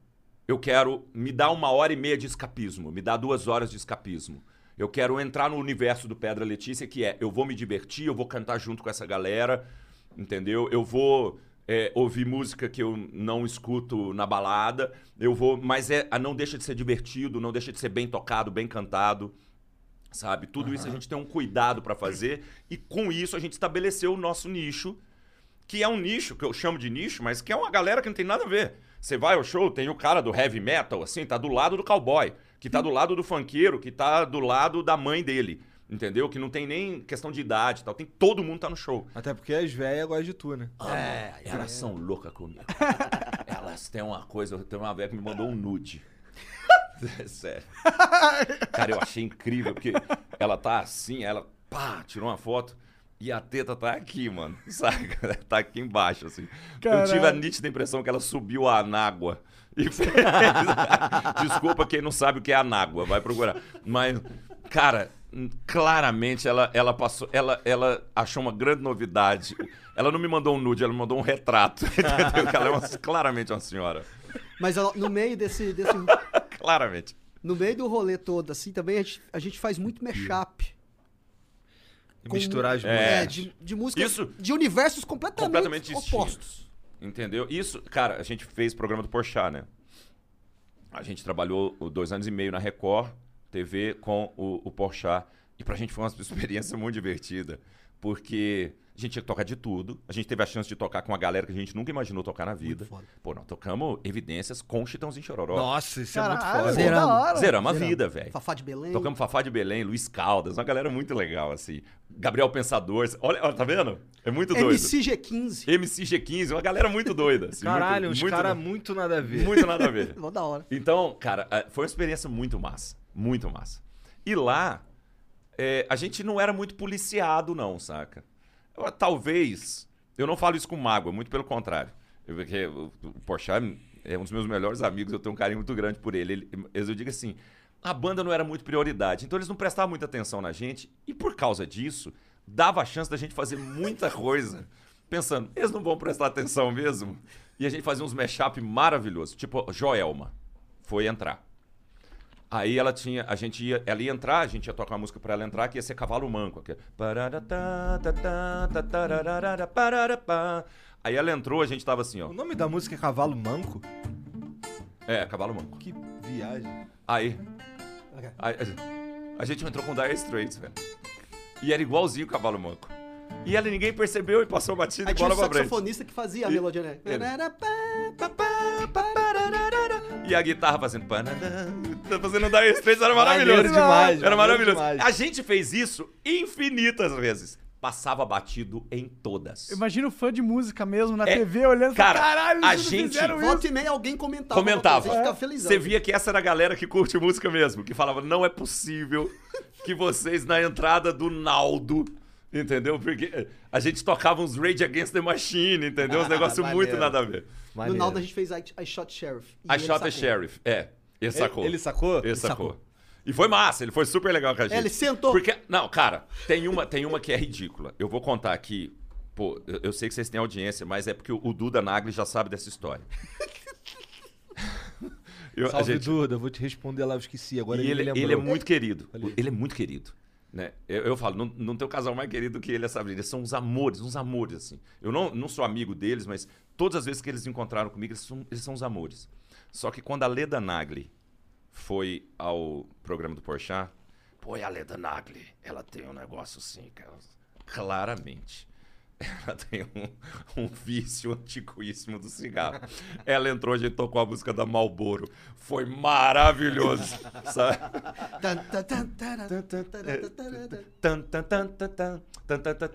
ela ficou puta, cara? Ninguém se ligou. Caralho. Caralho. O Duda se ligou, eu acho. E Ele se depois ligou, do casamento do Porchat ele falou disso. É, né? Cara, foi maravilhoso. Foi- Aí a gente tinha essas, porque a gente era meio, meio esquecido, assim, pro bem, entendeu? Como- Cara, como- a gente fazia isso demais. Como que surgiu essa oportunidade de ir participar do programa do Porchat? Eu conhecia o Porchat da comédia. Então, ele já tinha assistido um show da banda e tinha curtido muito. Ele falou, cara, é, vou ter um, um talk show e, e. e queria convidar vocês, pelo menos vamos, vamos gravar um piloto, vamos ver como é que fica. É, ele, ele, eu acho que ele chegou, inclusive, a fazer teste com outras bandas também. Não é, não é que foi uma coisa, ele veio direto, não. A gente gravou um piloto com ele, só que eu já o conhecia. E a gente ainda deu sorte. De, no dia do piloto, da gravação do piloto, a gente fez junto com o piloto do Paulo Vieira, que já era meu amigo, ó, há muito tempo. Cara, foi assim, porque eu já era amigo do Paulo, já era amigo Tava do entrosado. Fábio. A gente já estava entrosado. Então, o piloto, que era um negócio super sem estrutura, o- foi uma entrevista com o Pelanza, o, o, o, o- Cara do Restart. do Restart. Aham. O piloto do programa. Cara, foi tão engraçado, foi tão legal, sabe? E acho que ali ele falou: ah, esse aqui é o formato que eu quero, eu quero essa banda, eu quero esse cara. Chamou o Paulo Vieira, sabe? Que o Paulo era o Paulo é muito engraçado, cara, sabe? Ele é muito engraçado. E aí a gente já, já, já tinha uma certa é, conexão, o Paulo já conhecia há muito tempo, a gente ficou muito amigo depois disso, claro, trabalhava todo dia junto. Então foi uma, um, é, é, uma experiência, cara, muito doida. Quando ele nos chamou, a gente nem sabia o que esperar estar na TV aberta, a gente não sabia como seria. Mas foi uma experiência muito doida. Estar na TV aberta, estar na Record. A gente era muito bem tratado na Record. Muito, muito. Eles davam pra gente total liberdade, ao contrário do que as pessoas acham como é a Record. Falava, ah, não, nada disso, cara. A Mas gente. Deve, deve ter alguma coisa a ver com horário também, né? Sim, mas, cara, A gente, toca- a gente tocava Highway to Hell. a gente tocava Highway to Hell. Antes. Para pra pensar. Mas será que o Macedo fala inglês? Fala, Tô brincando, tô brincando. fala, querida. Ele fala línguas, pô. Deixa eu só te explicar um É verdade, né? Ele fala a língua dos anjos, pô. Não vai falar inglês. A gente tocava Highway to Hell pra encerrar o programa. Depois do programa tinha Fala Que Eu Te Escuto. Olha que entrega. Que da. Caralho. Sai do Highway to Hell direto pro pastor mandando colocar o copo na, na- na frente da televisão. Já entendeu? coloquei muito copo em cima da televisão. Minha mãe, né? Colocava muito copo em cima da televisão, mas era na, na oração de que era meio-dia. Um bagulho assim. Já tem duas vezes? Cara, ó, é que assim, pelo menos lá no Rio, Quando eu tinha uns 12, 13 anos aí, o copo abençoado era lei. Em cima da É. TV. Até um pouco menos, na verdade. É, mas. Aí e- veio as te- de LED. Aí não dá mais. Fudeu. Fudeu, Mas você que sabe na que frente. a gente tinha uma. Eu tô falando, a gente tinha uma liberdade muito Caralho, legal. por isso que o mundo tá piorando, porra. É, por isso não dá pra. TV de LED. TV de LED. Eu, não- eu sempre falei isso. Colocasse o quê? Um porta-copo em cima. Acabar com o coronga. Aí. Esse povo- O povo não pensa. Aí. A gente, cara, a gente tinha uma liberdade muito doida. Muito doida na, na Record TV. E a gente fez essas brincadeiras, tipo mashup, que a gente fazia lá atrás, pra irritar. Porque quando a gente tocava em bar, a gente tocava num bar muito rock and roll, certo? Rock and roll. Então, rock and roll meio purista. Sabe? Tem que ser rock and roll. Aí a gente toca, a gente fala, então tá, então vamos tocar rock and roll. Aí a gente tocava, por exemplo, é, Psycho Killer, certo? A gente fazia. Aí o povo juntava na frente do palco assim, rock and roll. Sabe? A galera já, já tava pilhada no rock and roll. Quando a galera tava. Quando eu sentia que a galera juntava assim na frente do palco, eu cantava. Ela é bonita e seus cabelos muito negros. E o seu corpo faz meu corpo delirar. O seu olhar acende em mim uma vontade de enlouquecer, de me perder, de me entregar. Quando ela dança, todo mundo se agita. E o povo grita o seu nome sem parar. É a cigana Sandra Rosa Madalena. É a mulher com quem eu vivo a sonhar. Quero vê-la sorrir, quero vê-la cantar. Quero ver o seu corpo dançar sem parar. Quero vê-la sorrir, quero vê-la cantar. Quero ver o seu corpo dançar sem parar. E era muito engraçado que essa galera do rock and roll falava, ah, então foda-se. E entrava na onda. E hoje, cara, é muito doido. Olha, com a vida é muito doida. A gente fazia essa, isso, juro, a gente fazia isso primeiro que pra desafiar o bar. E o bar entrava na onda e vamos embora. Hoje, eu conheço o Sidney Magal. Eu tive a chance de conhecer o Sidney Magal. Cara, ele foi lá na Copa do Cabral. Da É, eu, uma vez eu Ele viajei. ainda dá aqueles pulinhos que bate o calcanhazinho? Mara, eu acho que não. Ele não se arriscaria. Mas ele, e ele é massa, cara. E ele é, É ele é rock and É bom roll, de papo sabe? ele. Pra caramba. Uma vez, por coincidência, eu peguei um voo, cadeira aqui, ó. Porque ele deve ter 1,90 também. Ah, eu ele é peguei um, grandão? ele é grandão. Peguei um espaço conforto. Quem tá do meu lado? Sidney Magal. Pô, o melhor ponte aérea da vida. Assim, Sidney Magal do meu lado. Eu falei, cara, eu tocava você no boteco, cara. No boteco de rock and roll, entendeu? A gente tinha uma camiseta escrito Sidney Magal com a fonte do Guns N' Roses. Era incrível. Ó, o mashup. Aí era o mashup, era, era a ideia do mashup. E a gente fez isso inúmeras vezes. Então, quando chegou no programa do Porchat, a gente tirava isso de letra, sabe? A gente já, já a gente pegava a música da pessoa e falava, com que que casa isso aqui? Entendeu? Como é que, o que que a gente fez no MCG15 mesmo? Que, que peça No que era? MCG15 nós fizemos é, Mozart. Mozart. Caralho. É. da hora. Caralho. Botaram um fraque, né? Na galera. Nós botamos um fraque. Nossa. Até nele. Cara, uma das melhores coisas que eu já fiz foi Kelly Key, na segunda semana do programa, foi ao programa. E tem, tem no YouTube eu fazendo isso aqui, eu e Kelly Key. Kelly Key grávida. E eu fazendo assim com Kelly Key.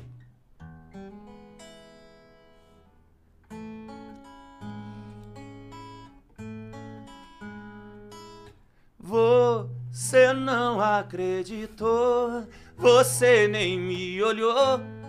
Disse que eu era muito nova pra você, mas agora que eu cresci, você quer me namorar. O cara tocando Roberto Carlos. Cara, a gente amava fazer Ainda bem que isso. você existe, Igor, porque eu não fazia ideia que música Isso é que era. Roberto Carlos. tá bom. Mas é, é, as nossas referências também são muito velhas, né? Convenhamos. Nossas referências também Porra, são. um, um- um cara que faz uns mashup também, mas é que assim, é diferente. Porque. Bom, se bem que hoje quem vai no show do Pedra já sabe que vai ter uma parada assim. Vai. Mas o, o Lucas Inutilismo, um amigo nosso da internet, ele tem um show que é a minha playlist de funk. Só que ele toca uns funk versão metal. Então, assim, ele abre o show com Roots, Bloody Roots. Puta. E, e é, vou passar cerol na mão. Que da hora. É muito louco. Isso é um vídeo, um legal pra vocês verem. É né? maneiro é mesmo, eu vou assistir. Qual que é o vídeo? Qual que é o nome Por do quê? vídeo? Ah, deve ser minha playlist de funk. É, isso aí, isso aí. É. Eu gosto. Essa- esse tipo de. Bo... Uma bobagem, né?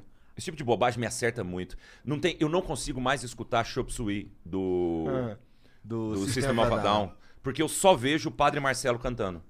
Você já viu esse vídeo? Não. Do Padre Marcelo cantando Chop Suey? Você tem que assistir. Será que dá pra... Não dá pra... Não dá pra... É, não deve. né, Até porque tem, tem Copyright. copyrights. pegar. Cara, É maravilhoso. é muito engraçado. Ah, é, E foi um canal que fez muito sucesso na época, que era um cara que fazia isso, fazia umas montagens. Eu não consigo escutar Chop Suey mais sem imaginar o Padre Marcelo cantando. E ele pegou, os- o cara cincou os pulinhos dele bem na hora que a Bem música na tava hora, crescendo, cara, é maravilhoso. E tem Slipknot, Slipknot cantando Araqueto. É maravilhoso. É maravilhoso. Araqueto, araqueto, quando Exata, passa... cara, exatamente essa música. Assistam no YouTube, é um canal incrível. É, Que absurdo. cara, eu É adoro essas bobagens. E Eu cara, adoro. É, é um puta trampo de sync assim que você fala. Hum, Meu Deus, deu um, deu um baita de um trabalho pra fazer, velho. Deu um baita de um Não, pior trabalho. que esses caras são bons de internet que fazem esses É, mashups. são. Tem uns que viraliza e vira, e vira coisa de É, tem um muito mesmo. bom também de que ele pega memes de áudio, de vídeo e faz música, o Atila. Tô ligado, Esse Atila cara é KW. É.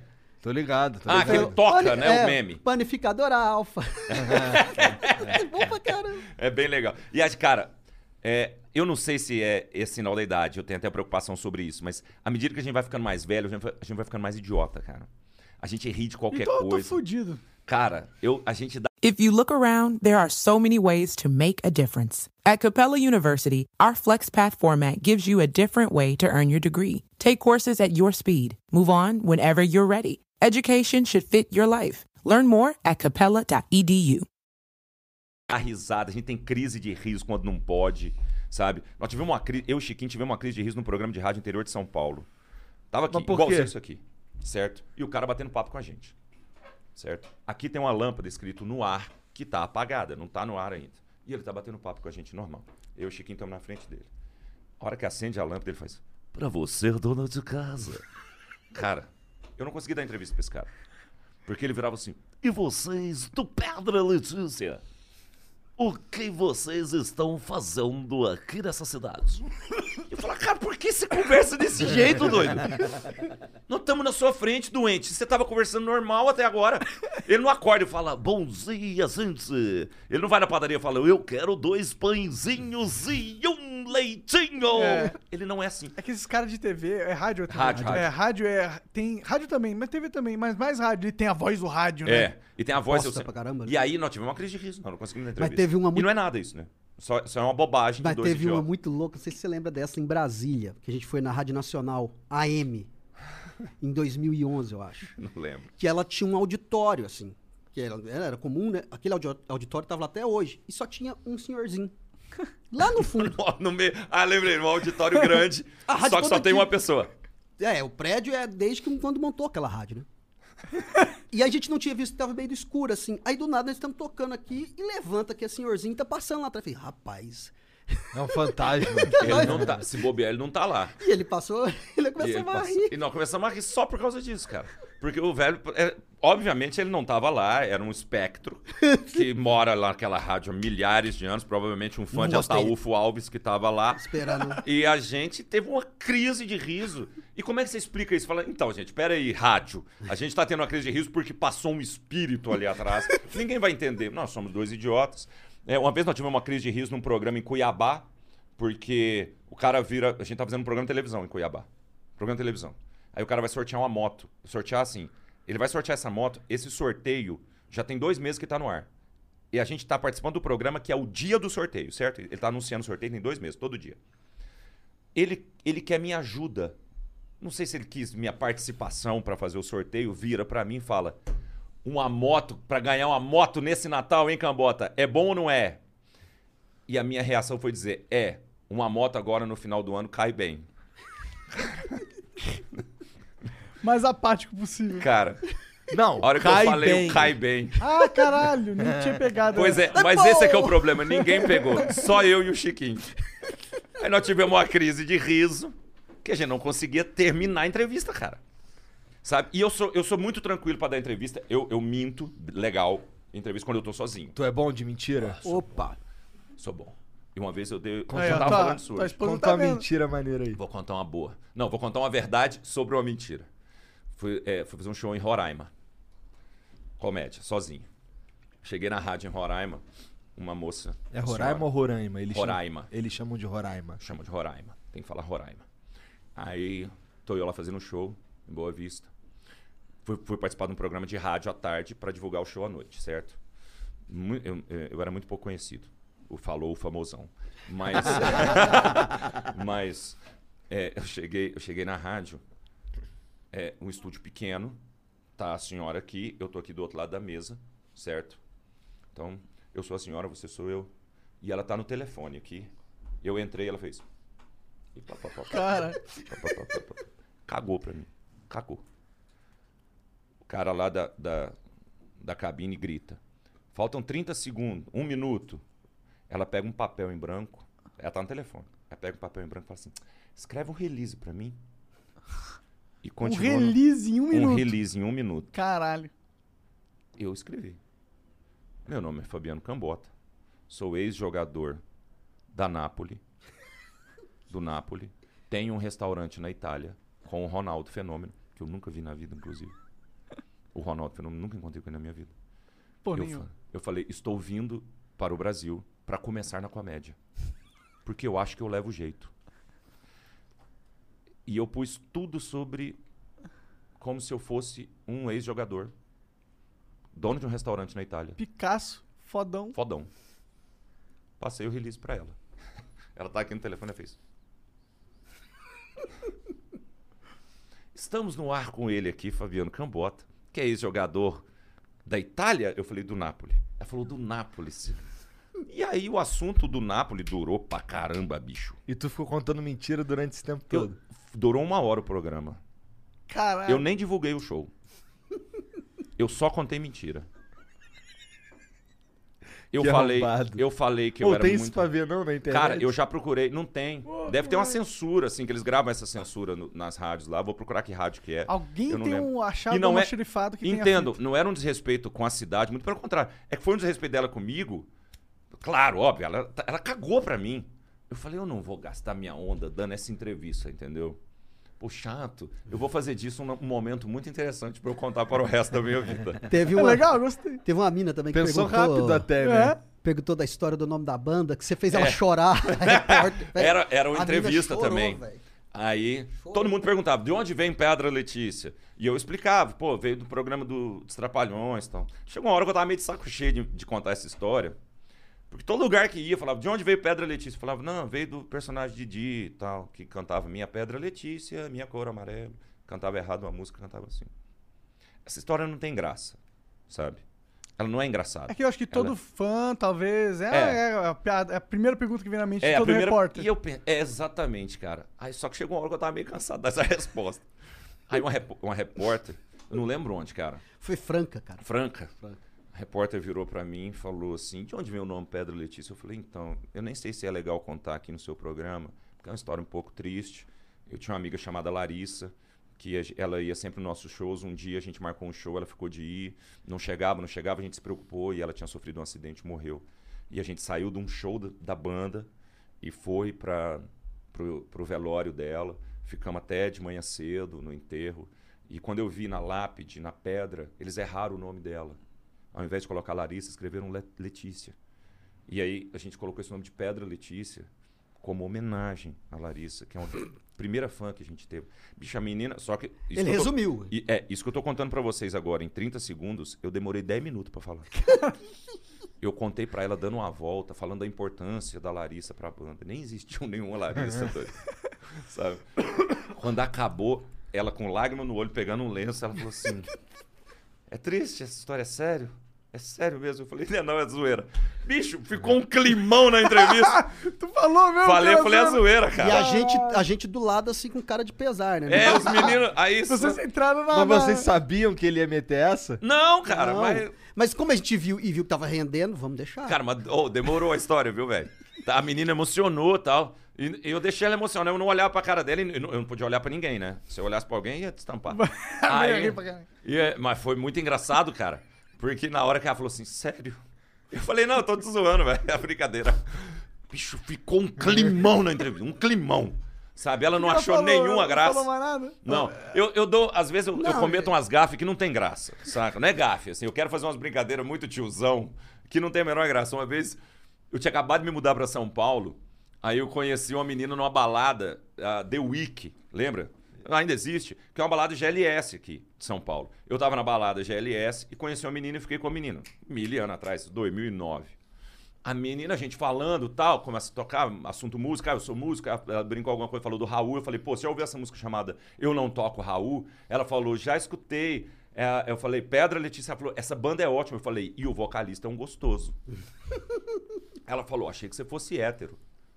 Eu falei, eu sou, mas esse vocalista me tira do sério. Esse cara é brincadeira. Ela ficou assim, é mesmo? Eu falei, chega em casa coloca um vídeo dele no YouTube, você vai ver o que esse cara é sensual. Na época a gente trocou MSN, que era o que fazia, né? E eu, cara, eu falei umas 30 vezes, eu falei, eu sou um cara hétero, mas esse cara, ele mexe comigo, cara. Bom que É você teve paciência de esperar ela chegar em Eu, casa. ti- eu tive a paciência de esperar. Olha, é muito tiozão fazer Não, uma mas piada também- dessa. Pô, Ela chegou em casa. O cara sacrificou a transa. é, Eu- não, não, é. Que ela, e a, a única coisa que me aconteceu foi no outro dia eu abri meu MSN, tinha uma mensagem dela falando assim: Você é simplesmente um babaca. E me bloqueou.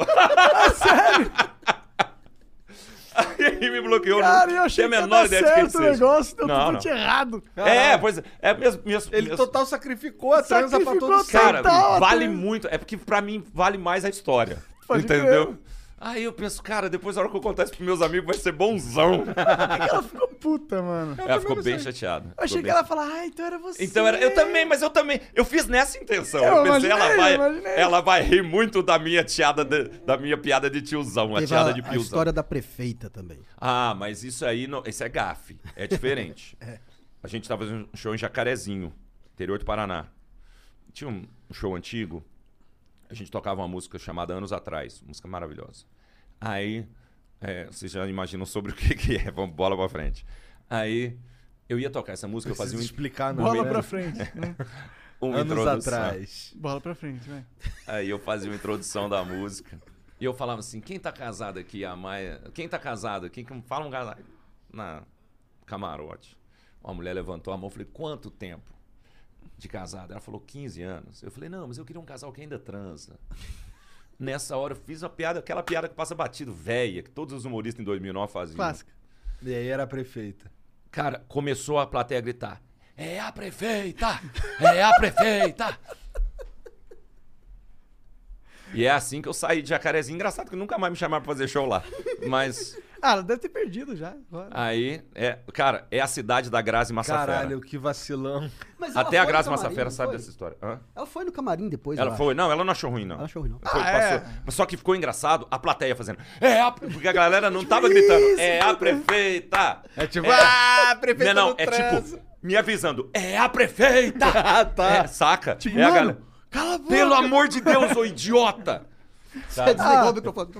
Eu falei, É a É a prefeita. Pra prefeita! você ver como a mentalidade do Brasil é foda, né? Foda-se que é a prefeita. Merece super só porque ele é um cargo político. É, mas é porque. Cara, eu, eu entendi, assim, ficou parecendo uma super exposição. É uma coisa, por exemplo, que eu não faço mais no show do humor. No meu show de humor, nem no show da banda, é zoar alguém da plateia. Eu nunca mais fiz isso. Vai isso era é uma coisa que a gente fazia. Não, cara, perdeu a graça. Isso era uma coisa que você fazia em 2009. Certo? Hoje, pra mim, eu acho meio perdeu a graça. Assim, Pô, o cara paga seu ingresso. Você vai ficar zoando cara. Eu não, eu não gosto dessa ideia. Isso é particular. Eu não gosto. Mas eu entendo que exista isso dentro do humor. Eu não gosto. E não faço mais. Na época, a gente meio que estava experimentando as coisas. A gente era super politicamente incorreto. Algumas coisas hoje. Eu, perdeu a graça. Você ficou chato? Talvez eu tenha ficado chato, talvez eu tenha ficado velho. Mas principalmente é. É o que eu falei, cara. A gente vende uma hora e meia, duas horas de imersão pra pessoa se divertir. Pô, eu vou tirar isso da pessoa, cara. Saca? Por causa de uma piada. Tirar esse. Eu, eu não acho nem justo, entendeu? Mas é Pô. que hoje em, hoje em dia eu sinto que. Eu entendo o que você tá falando, mas é que eu acho que é, essas coisas ainda dão certo porque agora a galera tá se acostumando com o stand-up. Tá se acostumando a fazer parte do show. Que nem o Léo Lins que bota os caras em cima do palco e esculacha os caras.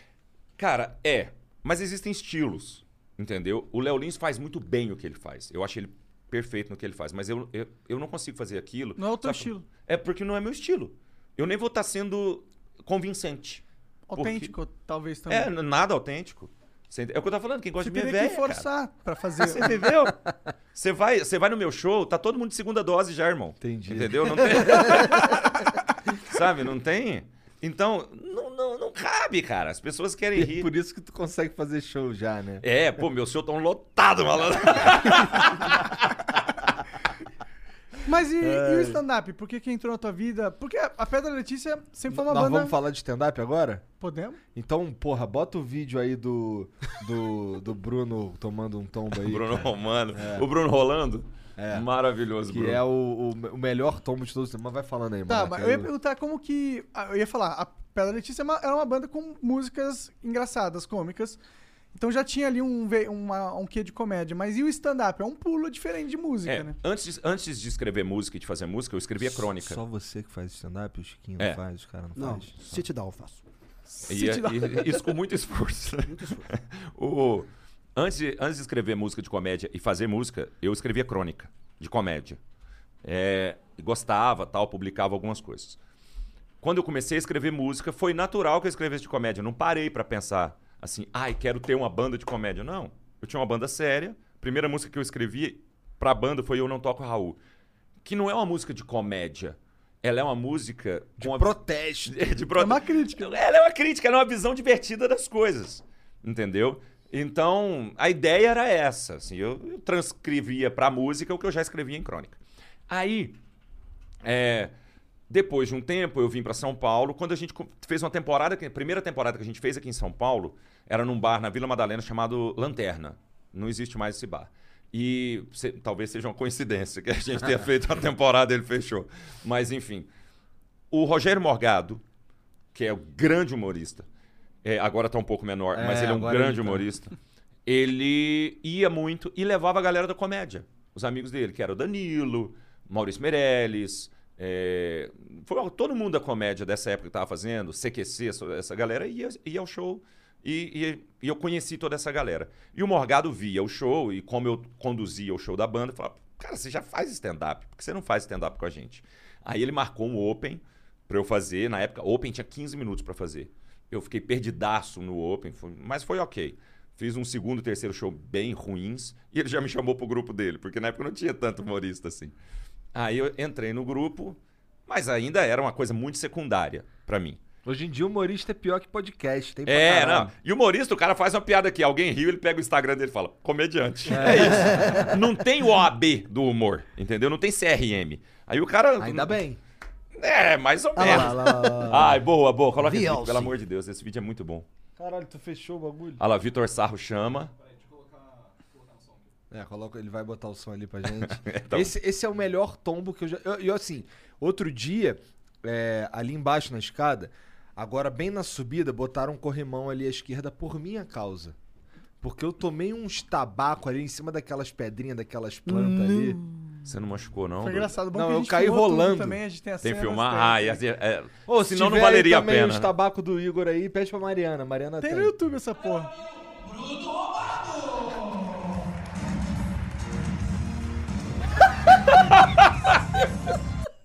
Caralho, o cara, Cara, eu ele caiu muito- duas vezes, cara. É muito bizarro. É- é muito Ô, lento. Pode de novo, pode de novo. Põe a outra, outro ângulo, não tem Pera aí, outro pode de novo, pode de Cara, novo. eu gosto, eu gosto porque eu tava falando, é um tombo que na primeira. Ó. Quando ele chuta o monitor, a escadinha. Olha lá. O Vitor só faz assim, ó. É, não, o Vitor. É, não é comigo, não. É comigo! É o Vitor Sá querendo fugir do amarelo. Ele fala, não fui eu, não, professor. Ô, claramente ele fala, ó, põe a mão pra trás, não fui eu. O, o- o- é aquele tipo de tombo que na prim- no primeiro passo que falhou, o cérebro fala, então, daqui pra frente é um desastre. Se entrega. O, o cérebro avisa o Bruno Romano, fala assim, então, os próximos dois segundos da sua vida são desprezíveis. E vão ser lembrados. Só que eles vão ficar E guardados na reproduzidos. memória do Brasil. E a gente vai garantir isso. E a gente- Passa de novo, eu tô brincando. em dois ângulos diferentes. Cara, é maravilhoso, mas é o tipo de tombo que é muito ruim de tomar. Eu, eu uma vez tomei Mas um é tombo. muito bom de assistir. É. O, o, o... Alguém tem que tomar pra tu poder Cara, assistir. eu Todos falo que uma ninguém frase. se machuca são ótimos, na minha opinião. Cara, se alguém virar pra você e falar, eu te amo, você dá um sorriso. Se alguém cair na sua frente, Você dá uma gargalhada. você dá uma gargalhada. Tá mais do que claro que o que causa gargalhada não É é, o amor. Entendeu?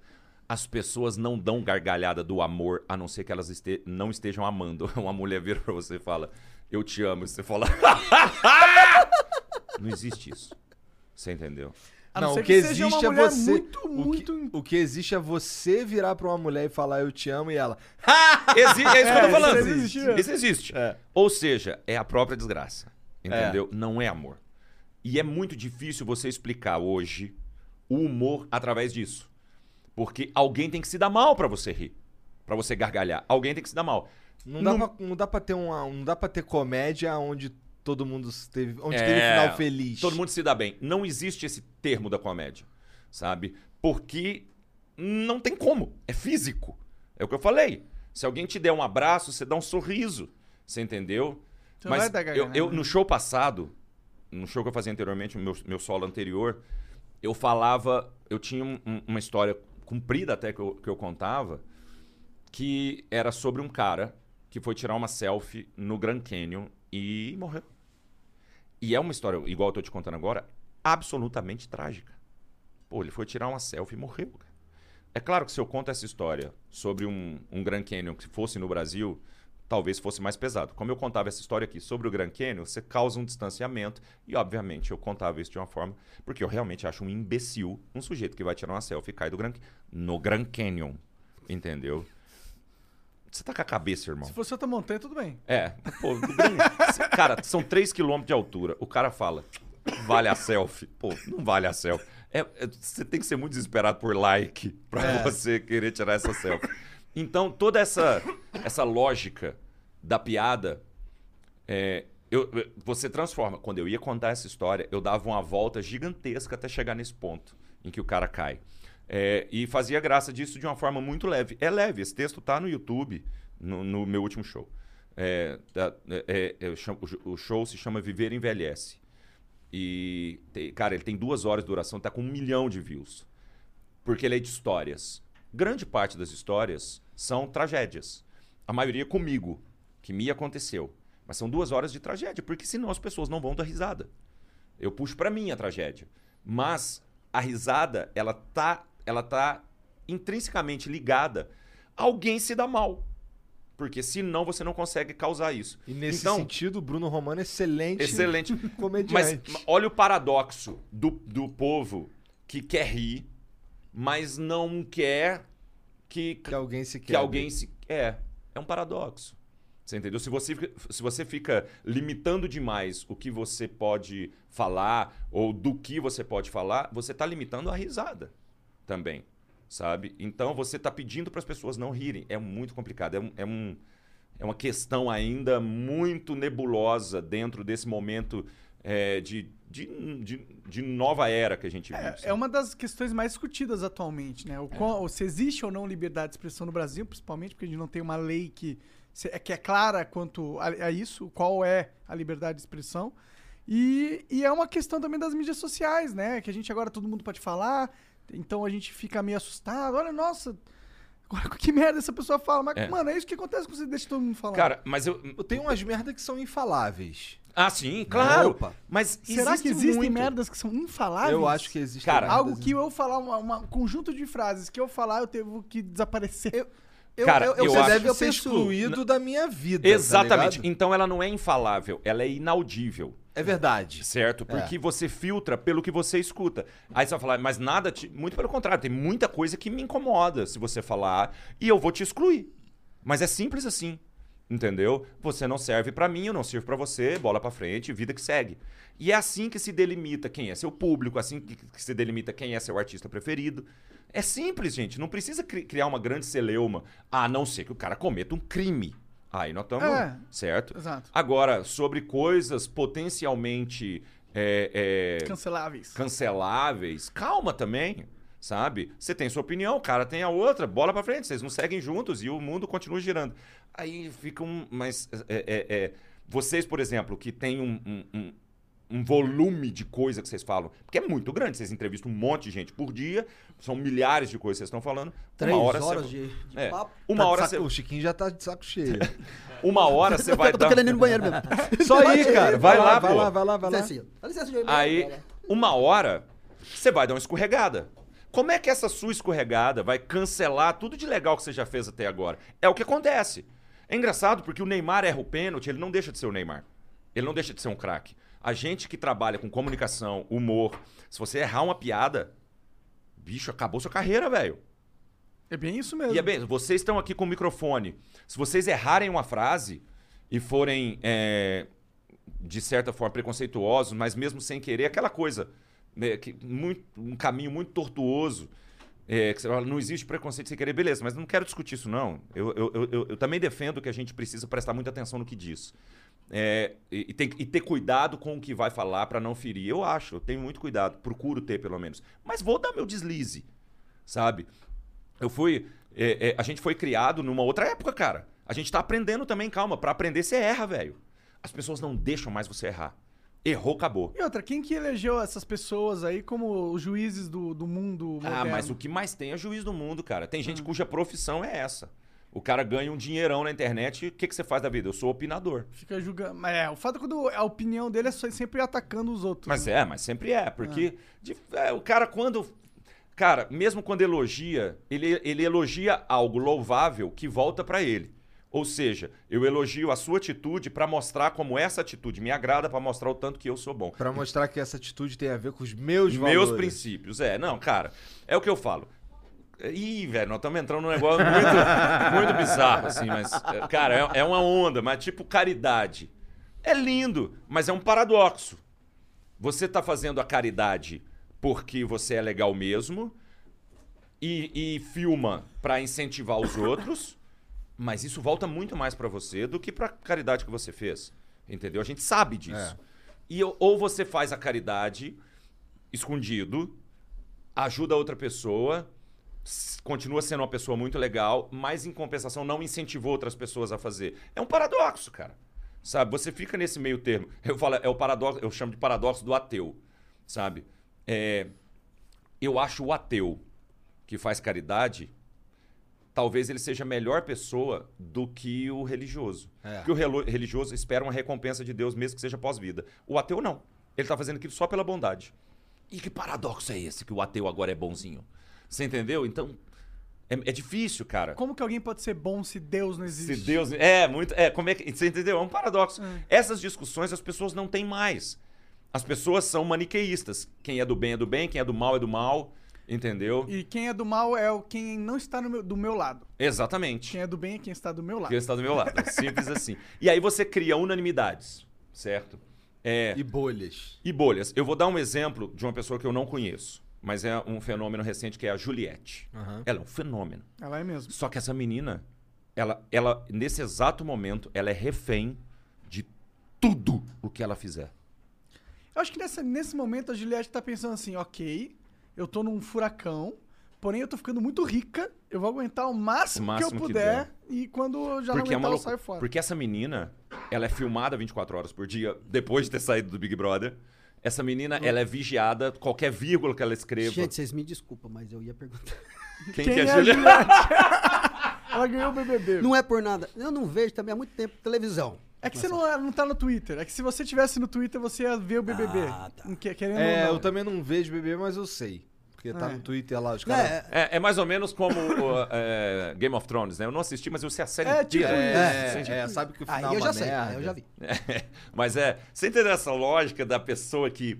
Cara, essa menina teve- tá tendo a oportunidade da vida, tá fazendo rios de dinheiro e É, já tal. tem mais de 5 milhões, eu acho. Um negócio Caramba. De grana? assim. É, já Sabe, guardado. Tem Não. muito mais. Mais? Tem muito Vocês, mais. pelo que vocês estão falando aí. Tem muito mais. Mais, mais. Agora, Eu não você- faço a menor ideia. Você imagina o seguinte: é, ela. As pessoas amam e ela pre- precisa se policiar 24 horas por dia. Porque ela não pode cometer um deslize de uma bobagem. Pô, é óbvio que eu, eu vou fazer piada com meu amigo, eu pego mais pesado do que. por eu tenho um grande amigo meu que é anão. Que ele, ele é um comediante, certo? Ele abre meus shows, a gente trouxe ele pro nosso escritório. Pô, ele é anão, certo? Eu faço um monte de piada com ele, ele comigo de volta tal, mas porra, ele é anão. Com ele, a piada é uma. Se alguém me filma fazendo a piada e posta, eu sou absolutamente cancelado. Não, eu também, com É, os eu- amigos aqui que trabalham comigo também. É eu, eu acho que esse lance da, da- de quando tira do contexto qualquer tipo de conversa, isso existe desde que as Sim. mídias vieram. Só que a diferença naquela época que não e, e as pessoas, quem era o protagonista de algum papo assim, eles não tinham acesso ao que você pensava. Ele sabia que rolava né, um, um ódio ou um, sabe, um- uma, uma raiva contra ele. O problema hoje é justamente esse, eu acho. Que é o cara fazer e aí virar aquele massacre que você tem que ler todo dia, É. sabe? E, e, e às vezes Cara, você pega um cara, eu uma passo- pessoa. Esse lance da rede social, ela, você pega uma pessoa de convívio, que não é pessoa pública, sabe? E aí o cara, sei lá, deve um troco pro outro, o outro vai lá e. E o, e o cara, ele não sabe nem lidar com essa porra. Porque não faz parte da vida dele. Cara, É, é, quando é do nada, deve ser foda. E outra coisa, as pessoas esqueceram que existem dois mundos muito paralelos, que é a vida real e a internet. É. Sabe? Aquela, essa, essa trend aí do. E fora dos stories, você tá bem? Claro que não, velho. Ninguém fica bom. Mas também não vou pegar meus stories e falar assim, gente, hoje eu não tô legal. Essa fita é pra vocês. Não chegar a falar assim, olha, hoje eu amanheci um pouco triste. Ninguém faz isso. Aliás, quem faz tá, tá, tá errado. Porque o story é pra você mostrar quando você tá na praia, que você tá com seu brother. Vou total só fazer Pô. isso durante um mês. Você entendeu? Duvido, mano. Agora, ligar a história e falar assim, cara, fala assim- tô, tô mal hoje. não, basta você Talvez a vida dizer. seja uma merda. Não precisa dizer isso. Basta você abrir o seu story e dizer: hoje eu tô normal. Não tô feliz, mas também não tô triste. É um dia que eu vou sair pra trabalhar. E as pessoas vão falar: Meu Deus do céu, ele não tá bem.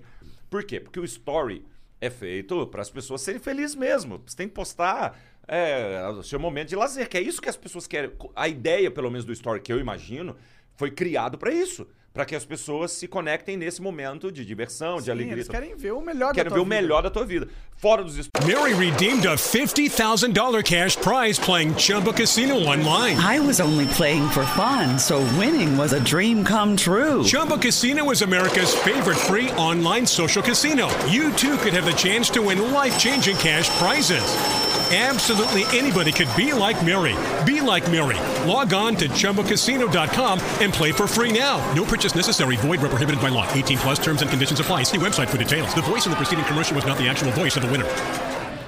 stories você tá bem? Claro que não, ninguém tá, pô. Tá Você todo mundo entendeu? vivo, Tá- né? Pô, tá- bicho, nós estamos no meio da pandemia. Você acha que tá, tá. E fora dos stories? Fora dos stories tá rolando a pandemia, o idiota. E aí, Você engra- entendeu? E é engraçado o quanto. O quanto, o quanto Nossa, como você. galera. é a ga- quanto, quanto a galera curte coisas pessoais. Eu, eu fiz um, eu tive o maior exemplo da minha vida. Primeira vez que eu tive mil curtidas numa Ah, é? foto. Que carência. Foi que cara. eu fiz. Eu fiz uma foto da, um antes e depois da minha horta que eu fiz. Eu tenho Ah, uma legal, horta, viu, legal, gente? massa. O que, que você planta lá? Tô brincando. É, né? se, eu, se eu plantasse, eu não ia falar isso aqui. É sou verdade. Eu plantei lá minha- minhas, minhas alfaces, meus trem lá e fiz um antes e depois e. Cara, eu postei assim, num domingo à tarde. Fui vendo o negócio, falei, caramba, bicho. Eu vivo postando sons do Pedra, coisa. Tem 200 curtidas. Esse negócio teve mil. Falei, o que, que eu vou fazer agora pra ter esse tanto de novo? É, é o que é. dizem, né? Que o Instagram, o cara quer ver sua vida, quer É. ver como que é você, o Pois ser é, humano você. Mas não dá vontade de você falar assim, cara, minha vida, posso te falar? Mas eu- eu moro separado da minha esposa. Eu e um gato. Certo? Não acontece nada, nada durante o meu dia. Eu jogo videogame, eu brinco com o gato, vejo televisão, como Brinca com o gato. e vou. Não, brincar com o gato é a cada, é, a cada coisa são, eu brinco com o gato. Aí é, eu vou dormir, o gato vem, Vem, dorme com você. dorme comigo. Quando você vai cagar, ele tá sempre com você? Sempre, você nunca mais Ele- ele cagará adora- sozinho. Não, ele adora. Gato- Eu tenho gato também. É. Gato adora quando você vai cagar. Ele, é, Porque é- você não tem nada a fazer com as mãos, você vai caindo É, nele. não, é, e é incrível, porque você já tá sentadinho ali, ele sabe, e ele sabe que é um momento que você não tem muito o que fazer. Eu acho legal porque o gato me desocupou do celular, Pode crer. certo? Porque antes você ficava ali, perdia seu momento com o Instagram, essas coisas que te é, é, é, resolviam nada. O gato resolve, ele E a deita. cagada é um momento sagrado. Sagrado, pra você e pro gato, quando você tem um gato. Verdade, é Entendeu? mesmo. É, é sagrado. É Eu tô vendo, e ele, eu acho que ele acha muito estranho, porque quando ele vai cagar, eu não fico na frente. Caralho, que cara desa- mal Ia ser muito engraçado. Cara, porra? próxima vez que ele for cagar, eu vou deitar, e- vou deitar de barriga pra cima, bem em cima da caixinha. Aí agora, irmão? Agora, irmão, quero ver. Cada um, cada um tem que sua hora. carinho também. E o Gato pior é muito eu- bom, pior cara. que eu, eu- eu visualizo porque eu sei que é possível isso. Cara, gato, gato é muito bom, velho. É, é grandão o gato? Que gato É, é um Maine Coon. Caralho, é o maior possível. É o maior possível. É. Ele, ele é bebê É um ainda. ele cachorro tá também. é. Ah, ele é bebezinho. Ele é, de, né, ele tem oito, nove meses. Ele tá só desse tamanho, assim. Caralho, eu tinha é uma bem- Ah, vontade esse é de ter. aquele gato grande pra É caralho. o maior gato, é o é, maior a maior espécie de gato que existe. Eu tenho, a gente tem um Maine Coon aqui e um IBH, que é o Cabral, chama Cabral. Ah, e é ainda tem o Clovito. O Clovis é um, um, um- gato fofíssimo, que é uma raça, talvez o gato mais bonito que eu já vi na minha vida. Que é o Scottish Fold da orelhinha baixadinha, assim, Não coisa mais linda. de, de, Pelinho de memória. Ah, Põe pra mim baixo. aí que eu quero ver o Scottish Fold. Fold. Scottish Fold é fofo, ele é cinza. É, Ele é um amorzinho. Tu tem bichinho não? Tenho duas cachorras. Que É, que- Duas cachorras comigo e, e seis gatos com a minha ex-namorada, mulher, que virou minha namorada de novo. Entendi. Vocês estão namorando, menino? Gente, Caralho, que babado! Mas a gente tem- tem seis Gente, gatos. fazer lá. esse recorte. Pensei que quando o Monark perguntou, pô, tu tem bichinho? Ele, pô, tem, eu trouxe ali, pô. É, tem o, Clovito, o Clovito é exatamente igual Ali. esse aqui, ó. É. Esse aqui. Nossa, é muito fofo. Exatamente igual. É muito fofo. Lindo, lindo, lindo, lindo. Esse é o Clovito. Caralho, vontade de ter uns gatos de raça. Eu- os meus são tudo vira-lata, mas Ah, eu tenho A gente tem uns gatos soltos Olha lá, lá o na- baratinho, olha ali, ó. Cara, mas. Caralho! Ó, Ó, o Flow pode pagar. É, entenda, entenda o seguinte: muita gente Eu vou fala pagar assim. pra ter um gato. Vai. Nem Muita gente fala assim, ah, mas por que que você não adota? Não, eu queria dizer também que eu cuido de um monte de outros gatos, tá? Antes Ah, que a claro, galera, eu porque não a galera entro sempre nessa critica. Ai. Mas não é só isso. Eu fiz questão, é, o meu, o Frederico, que o Fred Mercury, que é o que mora aqui comigo, o Frederico Mercúrio, ele foi, ele me foi dado por um gatil aqui de São Paulo, que eu fiz questão de, de conhecer, de ver como é que era. E o gatil é todo muito bem pensado pro gato, para os gatos terem, é, é, é, é, eu não sei se eles chamam de humanizado assim, mas né, tipo Um parto gato humanizado, felinizado. Mas cara, é um carinho que eles têm com, com as crias. Não existe cria de atravessada, de família, Família, sabe? Eles são todos muito cuidadosos. Pedigree. Tem pedigree Tem pedigree. Entendi. Tem pedigree. O Frederico, tanto é que o Fred, que Tem mora problema, só. Moramos só eu e ele, porco. certo? Aqui. Ele é muito carinhoso. E ele só, ele só tem esse apego todo porque ele foi criado de uma forma, nos primeiros meses da vida dele, de uma forma muito carinhosa, muito cuidadosa, sabe? Então, eu acho que existem os lados. Você tem que saber. Ele tem oito meses, tu falou. Tu... É, uns nove meses. Nove meses. E, e tu tá com ele desde que ele tinha que idade? Desde que ele tinha três. Entendi. Aí- Mamou. É Desmamou, legal, essa fase do casa. gatinho pequeno é muito engraçado. É eles muito são muito legal. brincalhões, né? Ele ainda é, bem brincalhão. Ele ainda é bem. O que cansa um pouco, Deve talvez. comer pra cacete, né? para um caramba. E talvez seja um prejuízo querido. Eu tenho um gato deste tamanho. Eu tenho dois filhos, um de 13 e um de 16. Eu faço show para pagar comida. Do gato, não dos filhos. Dos gatos e dos filhos. Eu nunca vi. Eu tenho, eu tenho três gatos e dois filhos, bicho. Adolescentes. Eu faço show pra. Você faz o show, você sai contando as pessoas pelo ingresso, né? Você fala aqui 30 reais, 20 ali, meia vai dar ali uns 20 Pizza e tal. sábado. Aí eu penso aqui, se juntar tudo, aqui deve ter um- uns dois sacos de ração. Ali tem, tem mais o- a comida dos meninos. Se for sushi, já não deu, porque é caro, vai comer, cada um come 180 peças de sushi. Tem Eu- fase de crescimento, É né? fase, Aquela cara, coisa. todo mundo lá em casa tá em fase de crescimento. não tem condição de manter, velho.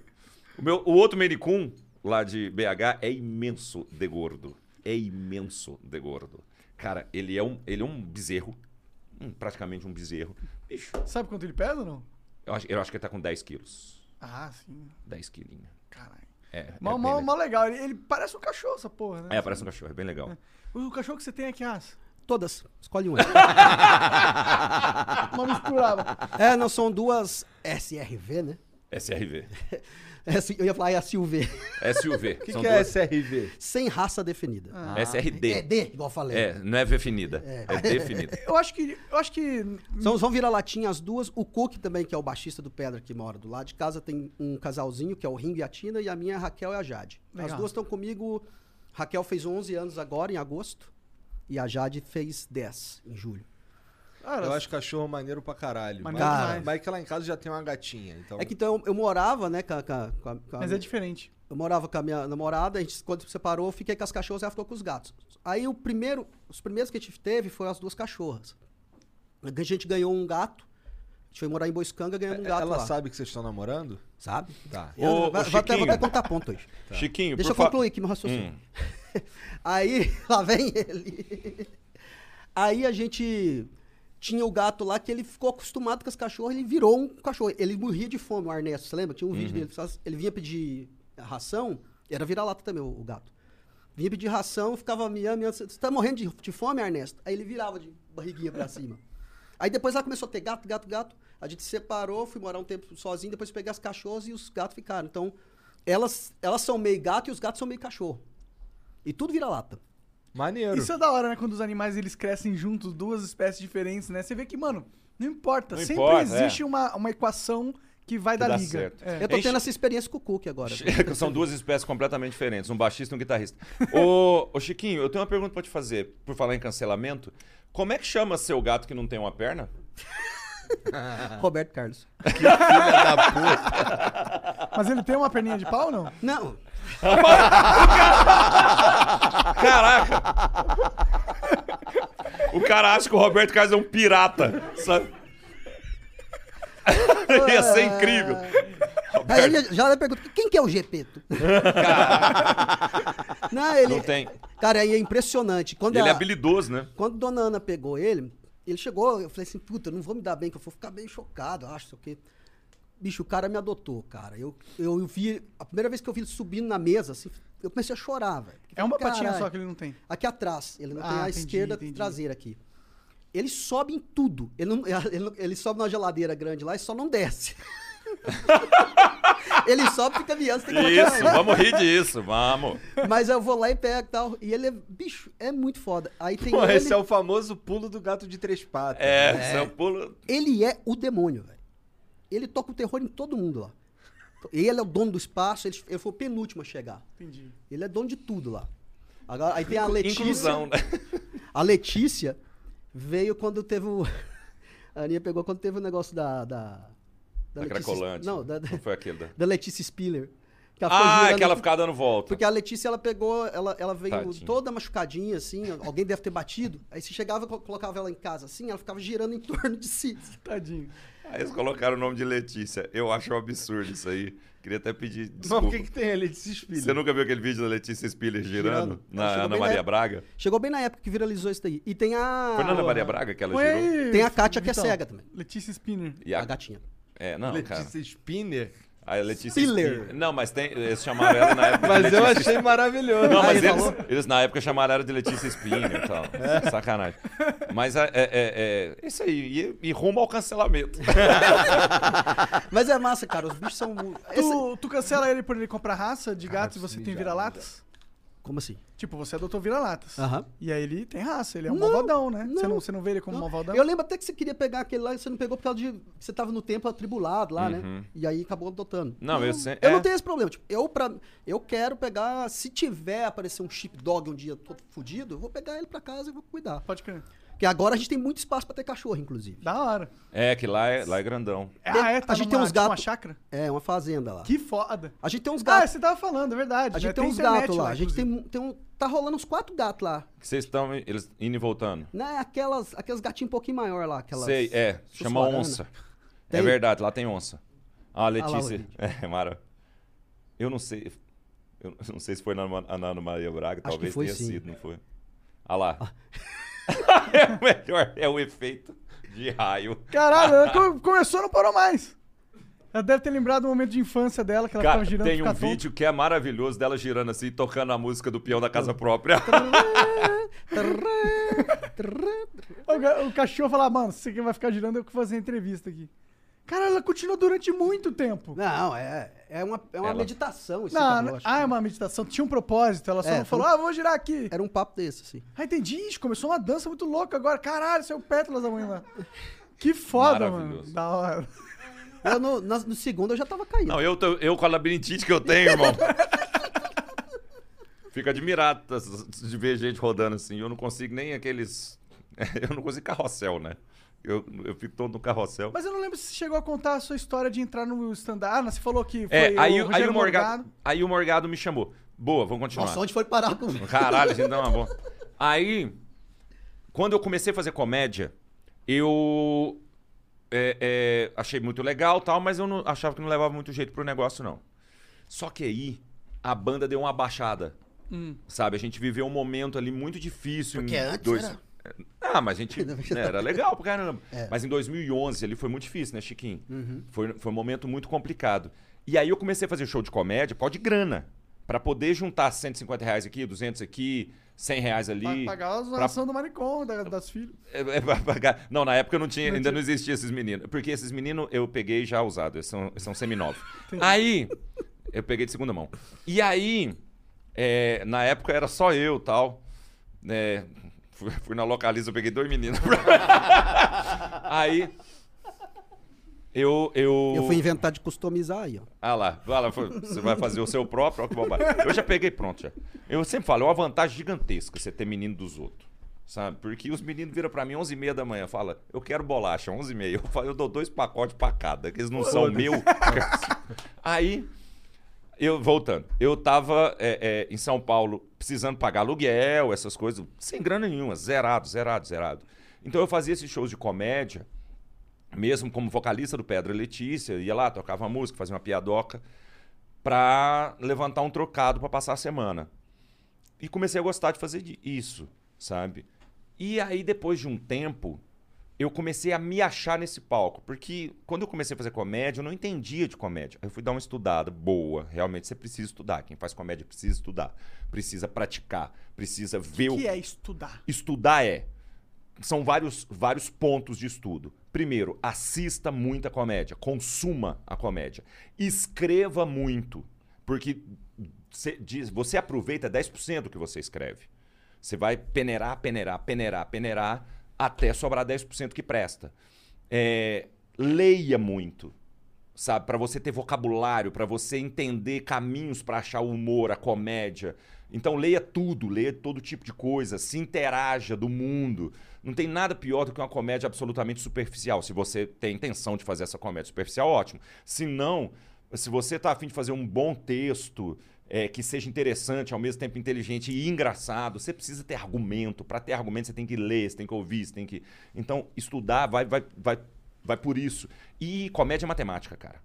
Saca? Você vai entendendo, existem técnicas de comédia mesmo que você precisa se inteirar e ficar bom. E para ficar bom, você tem que praticar. E para ficar bom, você tem que errar. Entendeu? Mas é, cara, a pior, pior coisa para um comediante é falar: eu sou engraçado e vou subir no palco. Você não vai ser engraçado no palco, cara. As- os caras mais engraçados que eu conheço não são pessoas. Minto, falei uma bobagem aqui, mas vou te dar exemplos. Rodrigo Marques tem o melhor stand-up do Brasil hoje. Rodrigo Marques tem o melhor stand-up do Brasil. Ele não é um cara engraçado. Todo dia, o dia inteiro. Ele não é esse cara. Eu sei porque eu convivo com ele. Ele não é esse cara engraçado. É diferente do Rafa Portugal. Rafa Portugal realmente é engraçado full time. Qualquer momento Em qualquer momento, mas é porque engraçado. ele é um cara muito alto astral, muito engraçado. né? Tá. Ventura. Ventura não é um cara engraçado fora do palco. Ele é um cara que convive normalmente tal. Vez ou outra solta uma piada boa, engraçada. Ele realmente ele tem esse talento de ser engraçado. Mas ele não é um cara Naturalmente. naturalmente. engraçado. Ele estudou pra ser quem ele é, Pra ser o- a potência que ele é no palco. O Rodrigo, mesma coisa. O Nando é um cara muito engraçado. O Nando, por exemplo, é um cara muito engraçado, que ele tem tiradas muito engraçadas. Só que ele não é um cara de humor físico, por exemplo. Ele, ele é um cara que provavelmente, se você sentar pra almoçar com ele, ele vai te arrancar boníssimas risadas várias vezes, porque ele tem muito argumento e tem um ponto de vista muito interessante das coisas. Vai te fazer rir. Mas você entendeu que são direções que a comédia vai tomando e que se você, sem estudar, não chega a lugar nenhum. Rafael Portugal é o cara. Eu falo, Rafael Portugal, Paulo Vieira e Porchat são os três caras mais engraçados que eu conheci na minha vida. Eles são muito engraçados. Muito engraçados. Se eles não tivessem estudado o quanto estudam, estudaram e se prepararam, no palco eles não seriam tão engraçados. Poderia ser na vida. Então, o cara que tá assistindo o podcast agora vai dizer assim, pô, fulano, meu amigo... Engraçadaço. o- Engraçadaço. No, no churrasco lá, nossa, no churrasco, eu acredito que ele seja o cara mais engraçado que você conhece. Se você pegar esse cara e colocar no palco, é provável que ele não funcione. É bem provável que ele não funcione. Ele vai precisar estudar muito, praticar muito, pra levar esse cara engraçado do churrasco pra cima do palco. Entendeu? É, eu não sou um cara engraçado. Eu não sou. Eu, não- eu, eu- eu sou. Eu, eu não tenho nem paciência com a vida. Aí eu não tenho. sabe? Ah, acho tudo um saco. Tô um senhor, sabe? Eu quero uma cadeira de balanço, um cachimbo e me deixa. É, é isso. Mas tu não fuma, pô. É, é, mas o- o- eu passo a fumar o cachimbo, O só cachimbo pra... é o Só kit pra do velho. É só Quando pra tiver ter- a paz, né? Quando- o cachimbo é, junto. eu- quando eu atingir esse nirvana, eu consigo, eu começarei com cachimbo. Aí, é, entenda, não, uma coisa não está intrinsecamente ligada à outra. Eu precisei estudar e hoje eu acho que realmente eu sou um cara diferenciado no palco. Eu não tenho modéstia nenhuma para falar disso. O meu show é bom, muito bom, hum, talvez eu lembro ótimo. que quando eu vi, vo- eu, eu vi você fazendo o stand-up, eu falei, caralho, olha lá, o cara do Pé Elitista tá fazendo stand-up, da hora. Aí, e, e eu realmente me preparei. E aí, cara, começaram a, aparecer oportunidades através da comédia. O Comedy Central, depois fui chamado para apresentar a Culpa é do Cabral. Foda. Só que nunca deixei a banda como segundo plano. O, o que eu fiz foi, ok, sou comediante, sou, mas também sou músico. Entendeu? Não quero deixar que a banda sofra por isso. Agora, por exemplo, na pandemia, eu acabei tendo que fazer isso. Porque a banda não tinha oportunidade para nada, a gente não podia fazer show, não podia fazer nada. Então eu acabei sim privilegiando, por exemplo, a minha carreira como humorista. Mas é que eu amo fazer as duas coisas, sem contar que eu tenho um respiro. O cara que faz só show de comédia, só show de comédia, ele tem um texto, velho. Ele cansa. Eu não, cara. Eu faço show de comédia, eu faço show só eu e o Chiquinho, fazemos show a banda inteira. Então eu tenho vários tipos de diversão que não, não me deixam enjoar. Já entendeu? pegou o texto pro stand-up das, do show de, da banda? Já peguei. Já peguei que eh, no show de comédia eu uso música da banda, inclusive.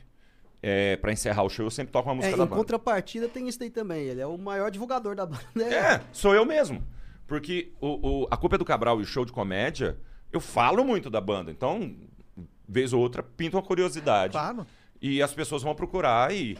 É, é muito difícil. A banda tem, um, a banda tem um, um negócio meio doido que é... Ninguém não gosta da banda. Você percebeu isso? Ninguém fala, ah, é muito ruim. Ninguém fala. Pode ser que não se interesse, sabe? Pode ser- e Isso é muito comum e eu não sou obrigado a dizer para as pessoas você tem, que, você tem que gostar da minha banda. Não, porque tem muita coisa que eu, que eu sei que é bom e eu não gosto. Porque não faz meu estilo. Mas é engraçado que ninguém vira... é- é- a gente tem uma, uma aceitação muito, muito fácil. É porque é bem, é bem divertido. É bem divertido, É bem sabe? legal. é- e e ainda tem uma, um quê que eu acho que vocês...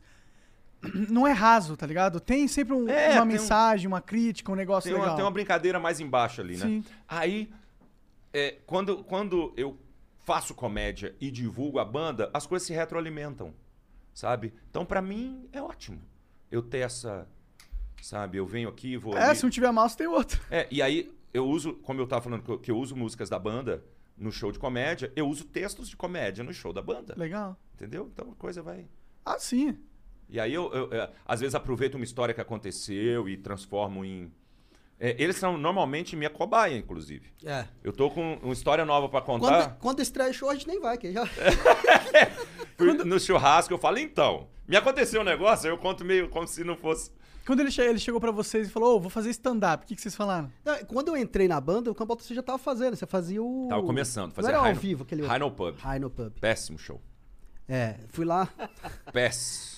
Eu acho que foi a primeira vez que eu fui no stand-up. E eu não também. sei como é que você já teve coragem de voltar. Porque aqui- aquele show era muito ruim. É porque depois a gente foi afinando as, as piadas junto também. É, também. assim, ah, essa galera me ajudou muito. Assim, os meninos da banda são muito engraçados. É, e quando você tem o senso de observação apurado, você aproveita, às vezes. Os meninos não têm intenção nenhuma de fazer comédia. Então, às vezes, eles me falam uma coisa engraçada, eu falo, vou, vou falar isso no meu show. E fica pra mim, entendeu? Você tem essa. É bom que tem Essa ali, absorção. tem. Vocês, vocês ficam todos lá fazendo churrasquinho, pá. E aí deve sair várias pérolas dali que ninguém usa. Uhum, exatamente. Mais e um. aí, pequenas coisas que depois. é, aí entra a técnica. Você, pra transformar isso pro Transforma palco, no palco, precisa da é. técnica. Mas é, os meninos me alimentam um monte. É, esse nosso laboratório, que é o churrasco, a gente usa muita coisa ali que rolam umas piadas durante a conversa toda, que depois a gente usa até no show No mesmo. show.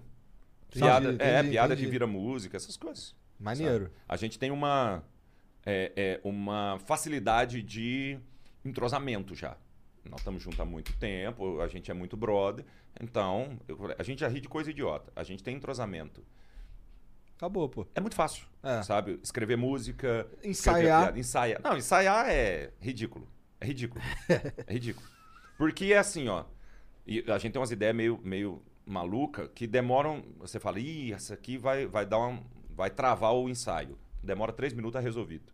Porque os meninos, eh, existe uma coisa também, e aí eu preciso assumir, eu sou um instrumentista Muito limitado. Muito limitado. Toca Eu to- só oito instrumentos. Eu toco oito instrumentos, mas oito instrumentos rasos. Eu já te conto essa história. Não. Eu... Porra, agora eu fiquei curioso. Não, então vai, vou contar e depois eu volto. Teve um episódio da Culpa do Cabral que tem a brincadeira do balão, certo? Na Praia do Recife, o episódio. Uma, uma das perguntas para um dos meninos é quantos instrumentos o Cambota toca? A resposta era oito. Eu vi na ficha oito. Eu pensei, vou deixar.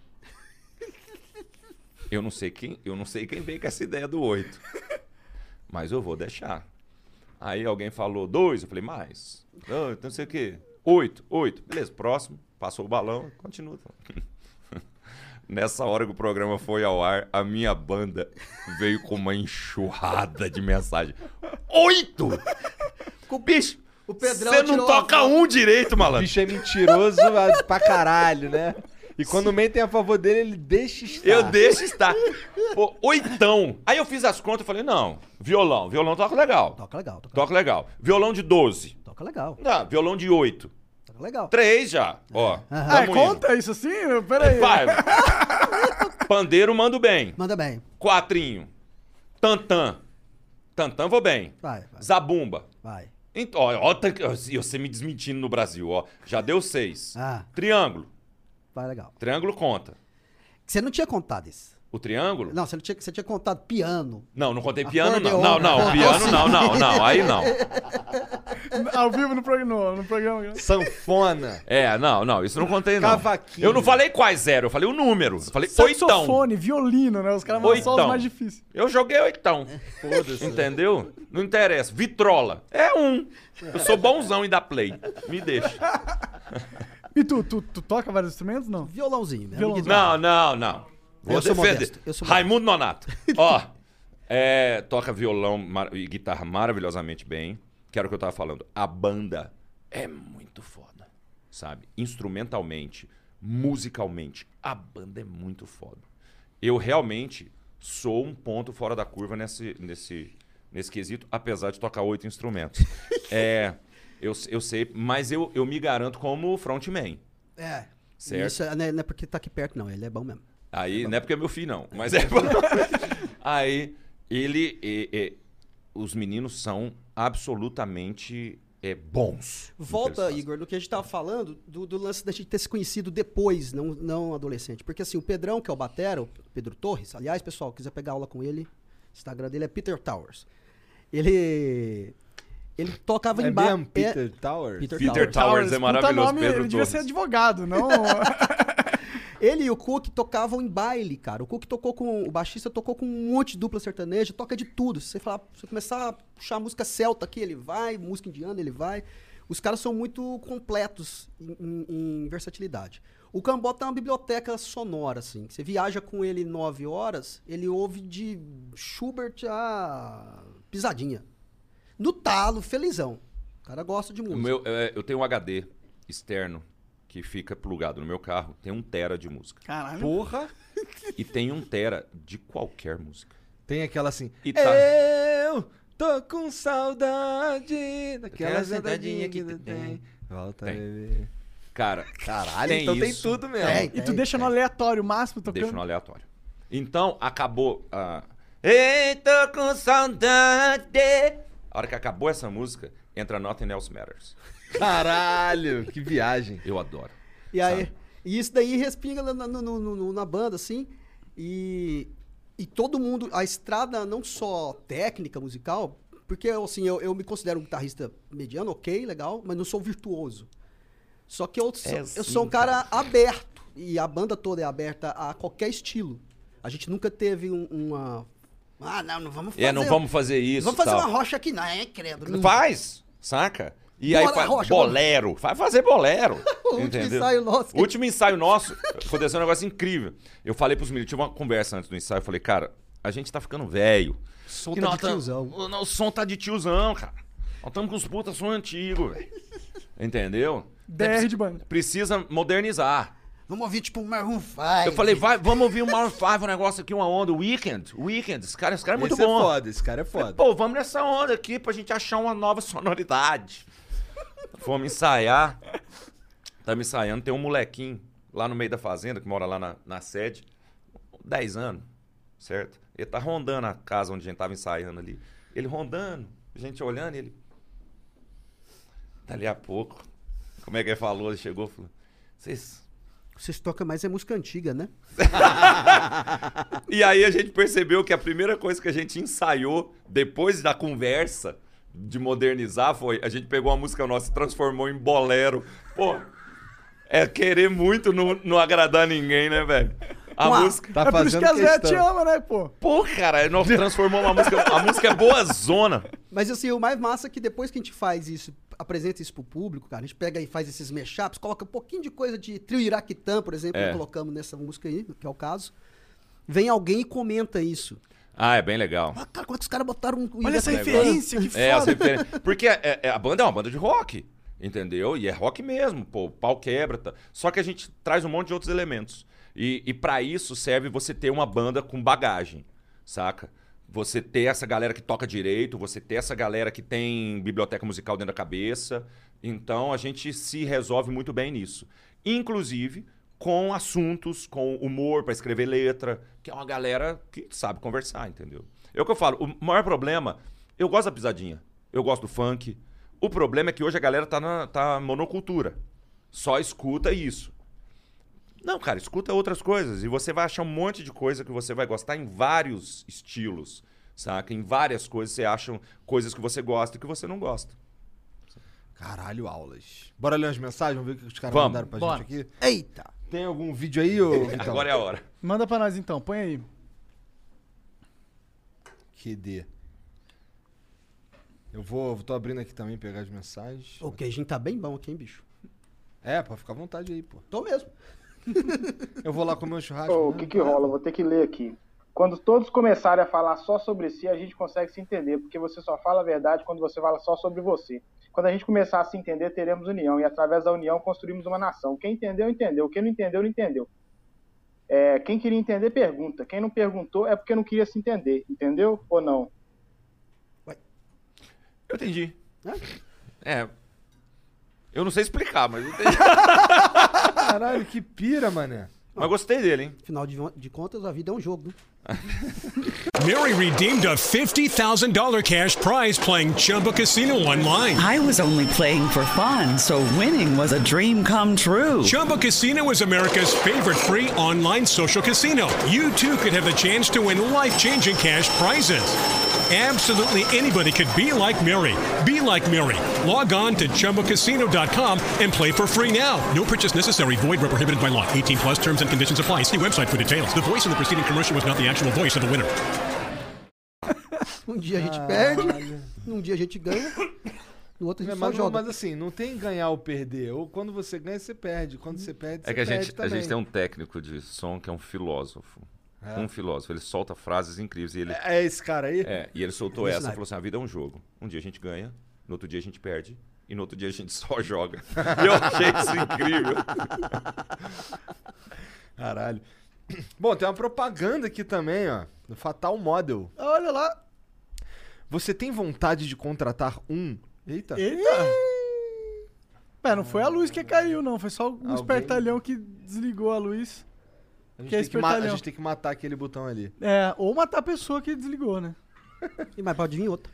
É. É, isso é verdade. É. Você tem vontade de contratar um ou uma acompanhante, mas tem medo de perfis falsos e se sente mentira, mentira. É sério isso. Calma, calma. Cara, meu filho tá vendo Theo, não? No Pelo de Fatal Deus. Model, o acompanhante precisa cadastrar sua documentação e fazer verificações de rosto e de corpo. É a maior e mais segura plataforma do Brasil.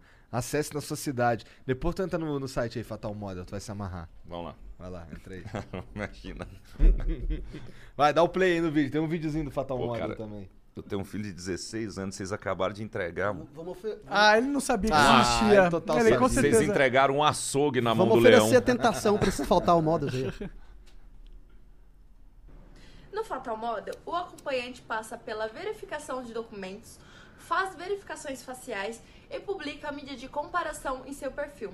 Com a mídia de comparação, o cliente consegue comparar as fotos do anúncio com o vídeo verificado.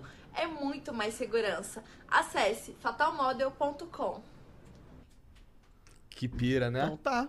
Acesse Mas aí, é ó. bem sacado o negócio, É, né? porra, é. Bem sacado, pra não ter... Caralho, que porra é pra essa? não ter migué. Por que isso? Caralho. Olha, bicho. Você gosta de. Caralho, tem um boneco, tem um, um cartaz. É pra isso que a gente tá ganhando dinheiro, pô? Fazer essas porra? Que viagem, né, cara? Caralho, É é pro dia que não bom vi- a gráfica. né? O dia que você não vier, você põe aí. E Aí, ó, Faz de casa. achamos o substituto do Will. Que viagem, cara. Bom, então acessa lá o Fatal Model aí, tá, tá, tá subindo pelas paredes aí, tá boladão de amor? Fatal Model, entra lá. Não, cara, eu achei a ideia sensacional, porque acaba a enganação. do- que É, é, é. O efeito, o efeito é, sanduíche, né? Que É. o pessoal fala que o sanduíche É é... no vídeo, irmão. No vídeo não tem como tu dar golpe, né? Bom, tem. Ah, tem, tem. Mas deve, deve ter um padrão de vídeo que eles Mas, pô, se a, aceitam. se a mina consegue editar o vídeo ao ponto de ela aparecer outra pessoa, ela tá no ramo errado. É. Ela devia trabalhar no cinema, às vezes nós tamo- temos um talento desperdiçado aí. É, pô. O Acriano diz aqui, Monark, alguma vez você já parou pra pensar como seria a sua vida se o careca, barbudo e gordinho desistisse desse projeto que iria mudar a sua vida pra sempre? Não há dúvidas que se não fosse ele, você não estaria aqui. Você já agradeceu o Notch por criar o Minecraft? Caralho. Aliás, eu te falei o negócio, cara. Eu preciso, eu tenho esse compromisso público Hum. de você mandar um abraço Ah, especialmente pro verdade. Theo. Boa. Porque eu mostrei pro, eu mostrei pro Monark o, o vídeo que o Theo ficou emocionado. Você viu também, né, cara? É, o Theo eu ficou foi- emocionado. Ô, Theo, um abraço aí, cara. Obrigado. Ele falou que acompanhava com 5 anos de Com idade, 5 né? anos de idade. Que loucura. E, É. tipo, ele, ele é jovem, tem 13 agora, né? Ele tem 13 agora. Joga, joga Minecraft até hoje. Muito foda, e ele mano. me ensinou a jogar Fortnite e joga Minecraft. Porque eu pensei que, tipo, essa galera que ainda é jovem hoje já não acompanhava, não sabia mais. Ele ficou emocionado, 5 cara. anos com a menina, que foda, mano. É, muito valeu, legal. Valeu mesmo. É, o, o Minecraft, inclusive, é, é que uniu os meus filhos aos meus sobrinhos, porque Hum. eles tinham isso em comum e ficaram próximos. Porque eles não são primos de sangue, mas por causa do Minecraft eles ficaram super ligadões. Maneiro. Aí, e eu fico, fico muito feliz, inclusive, de você mandar um abraço pro Theo e botar um cigarro desse na boca, porque é, a- é hora. Mas a câmera tava, Tava em você. é a hora porra. ideal. A câmera tava em você. Tu, Ó, tu que entregou. Não usem Desculpa, drogas. não use drogas. Theo, você não é disso. É. É, mas, cara, eu fico muito feliz porque é, o, Theo, o Theo é um menino muito bom. É, ele tem, inclusive, passado por um pequeno, pequeno problema na escola e com um, um outro menino. Bullying. Bullying. Bullying. Pode crer, passei por isso também. Cara, passei muito por isso também e isso tem me preocupado um pouco. Então, você mandar um abraço pro Theo aqui é motivo pra gente fazer um recorte e esfregar na cara do menino. Theo, já vou falar de, é, de MMA, faz um treino ali. Ele, a gente já tá colocando Demorou, a ideia. demorou. E eu falei pra ele, eu falei, cara, eu sou muito contra a violência. Mas na próxima vez do, do bullying, caso seja necessário, é o nariz. Mira o nariz. É, ou as entendeu? bolas. Ou o queixo. É, dá um. Nas dá um bolas é maneiro que já ria logo. Não Obrigado por vocês terem falado isso 30 anos depois, tá, gente? Cara, eu sofri muito bullying também. Nossa. É, não é legal. Pô, é muito ruim, cara. É, muito ruim. O Hobbit também? É. Não, mas hoje, ele é baixinho hoje que todo mundo cresceu, mas na época você era do mesmo tamanho de todo mundo. Mas eu, ixi. Por isso que eu, eu pratico o bullying com o Cook o tempo inteiro. Não, pratica mesmo, cara. É pesado. o O bullying dentro da banda é pesadíssimo. Mas eu com o Cook, eu- é assim, eu falei pra ele, cara, se eu fizer a passagem antes de você, você vai sentir falta. Ele, pior que eu vou, cara. Hum. A gente. Eu amo dar susto, por exemplo. E eu vivo dando susto nele. Ele deu um susto. O filho dele tá aqui, certo? O filho do Chiquinho tá aqui no estúdio. Ah, tem no. Tem- tem- ele deu um susto no filho dele muito maravilhoso. Ele pega e fala assim: Eric, vem buscar o lixo que tá aqui, não sei o quê. Era roupa que eu falei que tava roupa. Ah, tava a roupa aqui pra não sei o quê. Aí ele pegou um saco preto e se pôs dentro e amarrou. Que filha da puta. E ficou Caralho, mas quietinho. você é um filho da puta. mas assim, E você, filmou! E Tu filmou! não é só um filho da puta, tu é um filho da puta calculista. Calculista. Caralho, E pôs cara. o celular pra filmar. Chega o menino pra pegar o negócio. Caralho. Que vacilão, cara. É um vídeo bonzão, um vídeo bonzão. Lá na Fenda, quando a gente foi ensaiar a primeira vez lá, já tava rodando as, onza, as onças por lá, tinha acabado de chover, tinha ficado a pata na frente de onde a gente ensaia. E aí o Cook mostrou pra esses daqui. Pra ele e pro Pedrão. Bicho, era uma pegada, malandro. É. E aí, tipo, tá- acabamos de ensaiar, vamos tomar um aqui em cima, estamos tomando uma lá, pá. Ainda tava sem internet na casa. Descemos pra ouvir uns sons de referência que a gente queria pra fazer não sei o que lá. Descemos pro carro do Cambito pra ouvir som lá. Estamos ouvindo lá. Pedrão falou assim, Chiquinho, vou buscar uma cerveja, você quer? Quero. E tem uma escadona assim pra ir pras casas. Aí o Cambito, ah, vou junto que eu vou pegar um, um energético e ir no banheiro. Beleza, não mijou lá, não tava não, no mato não. Até que tava à vontade. Pô, tem uma onça rondando, velho. Porra. Aí, Pô, naquele- tem um banheiro lá em cima. que Eu, que eu acho né? que eu, eu acho que eu tancaria o, o. O medo da onça. O medo da onça pra dar uma mijada no mato, que mijar no mato é bom demais. Ah, é bom não. demais. velho. Aí ele estava É, Desde descendo. que, desde que os felinos estejam afastados. Você não precisa mirar, irmão. Você só fica olhando o tempo, foda-se. Pois é, você não tá mirando, mas a onça tá. E aí eles estavam descendo os dois, um com a cerveja na frente, o cambota atrás. Aí eu vi assim, a gente tava, eu e o Cook mais afastado. Falei, ah, é agora. Velho, Ô, bicho. Eu corri, velho. Como se não houvesse amanhã. antes deu aquela. Ah! Como se não. Eu dei, uma, eu dei. Primeiro que eu dei uma entregada na hora. O Pedrão tava na frente com duas latinhas de cerveja, fez assim, ó. Eu Mas falei, eu- puta, infartei o cara. E eu dei uma entregada na hora. Bicho, que na hora. Ai, já saí vazado dali. Deus me livre. Não, mas é que eu morrer por causa de onça, hoje, 2021, é muito primitivo. Pô, um amigo. Eu, eu tenho nada a ver com o que eu vou falar. É que um amigo da minha mãe morreu é, atropelado por uma carroça. Essa história é real. Morreu atropelado por uma carroça. No velório, ele estava comentando que ele foi atropelado por um trem. Porque ele estava com vergonha de falar que foi. Há muitos anos lá em Goiânia. Falei, é, foi atropelado por um trem. E o pessoal, um trem em Goiânia? Mas não tem trem aqui. Ele falou, não, ele viajou aqui, pegou um trem. Foi lá pra Lusiânia, lá, pegou. É, morreu, mas tem Daí que ser... tu ri disso, cara. Não, é, é, é uma sacanagem, mas, pô, o cara tem que ser muito lesado pra morrer atropelado por uma carroça. Do... Quão A lerdo ponto você da tem, família ter que mentir tem que, no ter que velório. mentir, entendeu? Ter vergonha. Você imagina o atestado de óbito dele, que tá lá então, traumatismo referente. É, põe trem. Põe trem aqui, só pra não causar esse Se fechame, fosse ele tem em filho. Minas, até que, pô, colava, né? É, trem é mas qualquer coisa. não deixou de ser um trem que atropelou ele. Nós, nós também temos trem lá, se a gente Demorei a entender, mas entendi. Mas é boa. É. Mas é boa. Bom. O John Luffy manda aqui. Nossa. Cambota, Chiquinho, toda a minha família e a família da minha namorada são fãs da Pedra Letícia. Opa. É o Pedra Letícia ou a Pedra Letícia? Tanto faz, cara. Gente, Pode se ser. quiser. A gente fala o pedra, mas é porque a gente é velho, a gente fala o conjunto. Pedra, mentira. Conjunto. O grupo O grupo. musical Pedra Letícia. Hum, tanto faz. Primeira vez que pago uma mensagem num podcast pra qualquer um e vale muito a pena. Por favor, manda um salve pra família dos Silva, principalmente pro Sérgio Silva e Metade do Luiz Brasil. Silva. É. É, bom que você já manda um salve pra galera, hein? Família Silva, eu queria mandar um salve pra vocês. É, muito obrigado pelo carinho com Pedra Letícia, ou a Pedra Letícia. Vocês escolhem como querem chamar, fico muito feliz. E dizer que é, família grande, família boa. é, pra, pra quem chama cambota, não tem mais nem pai. Eu acho que Silva é legal pra caramba. Ah, ele mandou mais uma aqui, ó. Pra quem nunca mandou nenhuma mensagem, já mandou outra aqui. ó. É, curtiu. Aproveitando a oportunidade, por que vocês tiraram da internet a versão proibidão de resolução? Pretendem botar de novo na internet? Queria tê-la salva, a versão original, no meu celular. Me arrependo de não ter feito isso antes, porque nunca. Porque achei que vocês nunca tirariam do ar. O proibidão não é nosso, era outro. Era o proibidão não era era, nosso. Quem tirou, foi, quem tirou foi outra pessoa, ele não era exatamente nosso.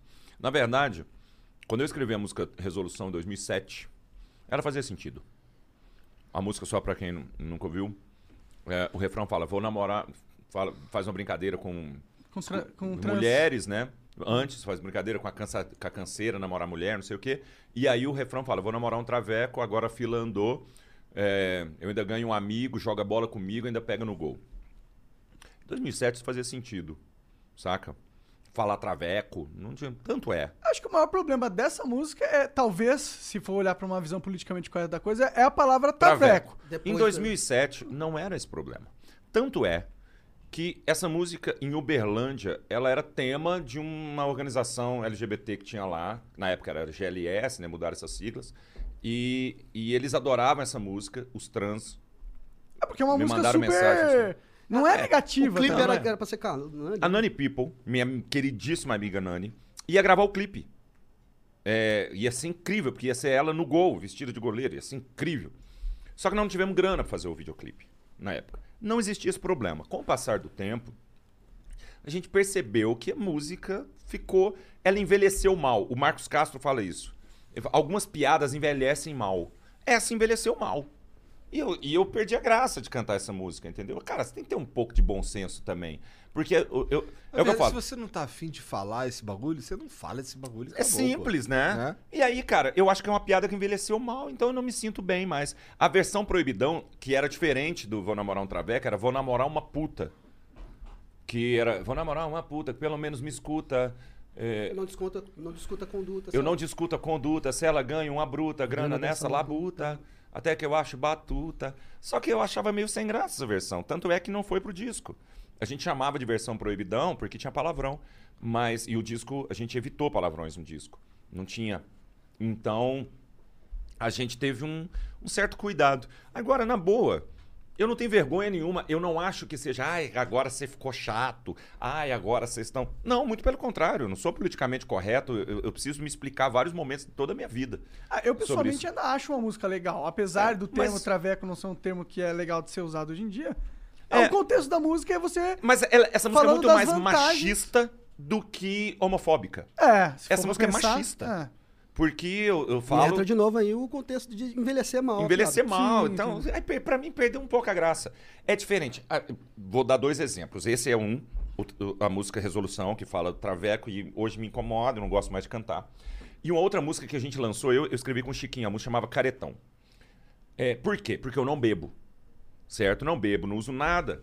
Eu sou o caretão. Sempre fui o caretão da banda, porque os meninos bebem cerveja, tal, bebem um whiskinho. E, e eu sempre fui o caretão da banda. Então eu fiz uma música, quis fazer uma música. A minha intenção era fazer uma música dizendo: eu sou careta, mas eu aproveito a vida do mesmo jeito. Era uma bandeira que eu tava levantando, certo? Fomos lá em casa, fizemos essa música eu e Chiquinho. Tem um estrofe da música, porque a primeira estrofe eu falo assim: vai bebendo, que no final da noite eu vou pegar sua namorada, certo? Na segunda estrofe, eu falo pra uma menina: vai bebendo, que no final da noite eu te pego. Ah, E aí ficou. Eu, eu ainda falo assim: que você vai pra minha cama. Quando essa música foi lançada, a gente foi arregaçado por pessoas dizendo que eu, que tá, cantava a música, nesse caso era eu, estava fazendo apologia ao estupro de uma pessoa vulnerável. Obviamente, a música passava muito longe desse espectro, certo? Não tinha nada. Era, inclusive, dizendo: olha que doido, o álcool mata. Pra caramba! E faz O- você perder o rolê ali, né? Certo? O álcool sim mata. Eu, tô, eu queria fazer, a minha intenção foi fazer uma propaganda do. Dá pra você se divertir sem álcool. Porque eu sou careta e eu falava isso. eu sou- não é porque eu seja careta que eu sou um idiota. Entendeu? Eu aproveito. Eu, é, era isso que eu queria dizer na música. Talvez a, a forma como. Tudo bem que houve sim uma certa má vontade em interpretar a música. Claramente, não era isso que eu sempre, queria dizer. sempre tem, né? Sempre tem. Agora, talvez eu tenha usado. Hoje eu, hoje eu escreveria de outra forma a música. Eu não, não cairia nessa. Eu escreveria de outra forma. Pra mim, perdeu a graça. Não gosto de tocar essa música, cara. Porque na minha cabeça, enquanto eu estiver cantando, Vai ter alguém enchendo o saco. eu vou estar na minha cabeça assim: será que alguém tá entendendo essa música mal? Eu, vou, Ah. eu vou perder a diversão pra mim mesmo. Crer. Então, pra mim, perdeu o sentido. Eu não toco essa música mais. Entendi. O Fol... Folcai Duo. Quando vai ter show aqui em Goiânia? Não achamos na agenda. Estamos esperando vocês aqui para fazermos um som juntos. Vocês são demais. Beijos de Gabi e Vitor da Folcai. Hum. A gente vai fazer 23 de dezembro? Acho que é 23 de dezembro, Goiânia. É mesmo? Não tá confirmado ainda, mas Sabia. provável. A gente vai colocar isso no Instagram, etc. Foi o Caio Duio. Quem que vai tocar guitarra? Não sei. Pelo amor de Deus. Foi o Que Caio... dia de dezembro? 23. 23 de dezembro. Não, mas não tô nem aí. Eu tô enchendo o saco. É... Folcai Duo. Duo. Folcai Duo. É um duo lá de Goiânia, de, de cantores. Um cara toca pra caramba, a menina canta muito, o cara canta também. Eles fazem basicamente covers, mas já tem umas músicas próprias. Muito legal.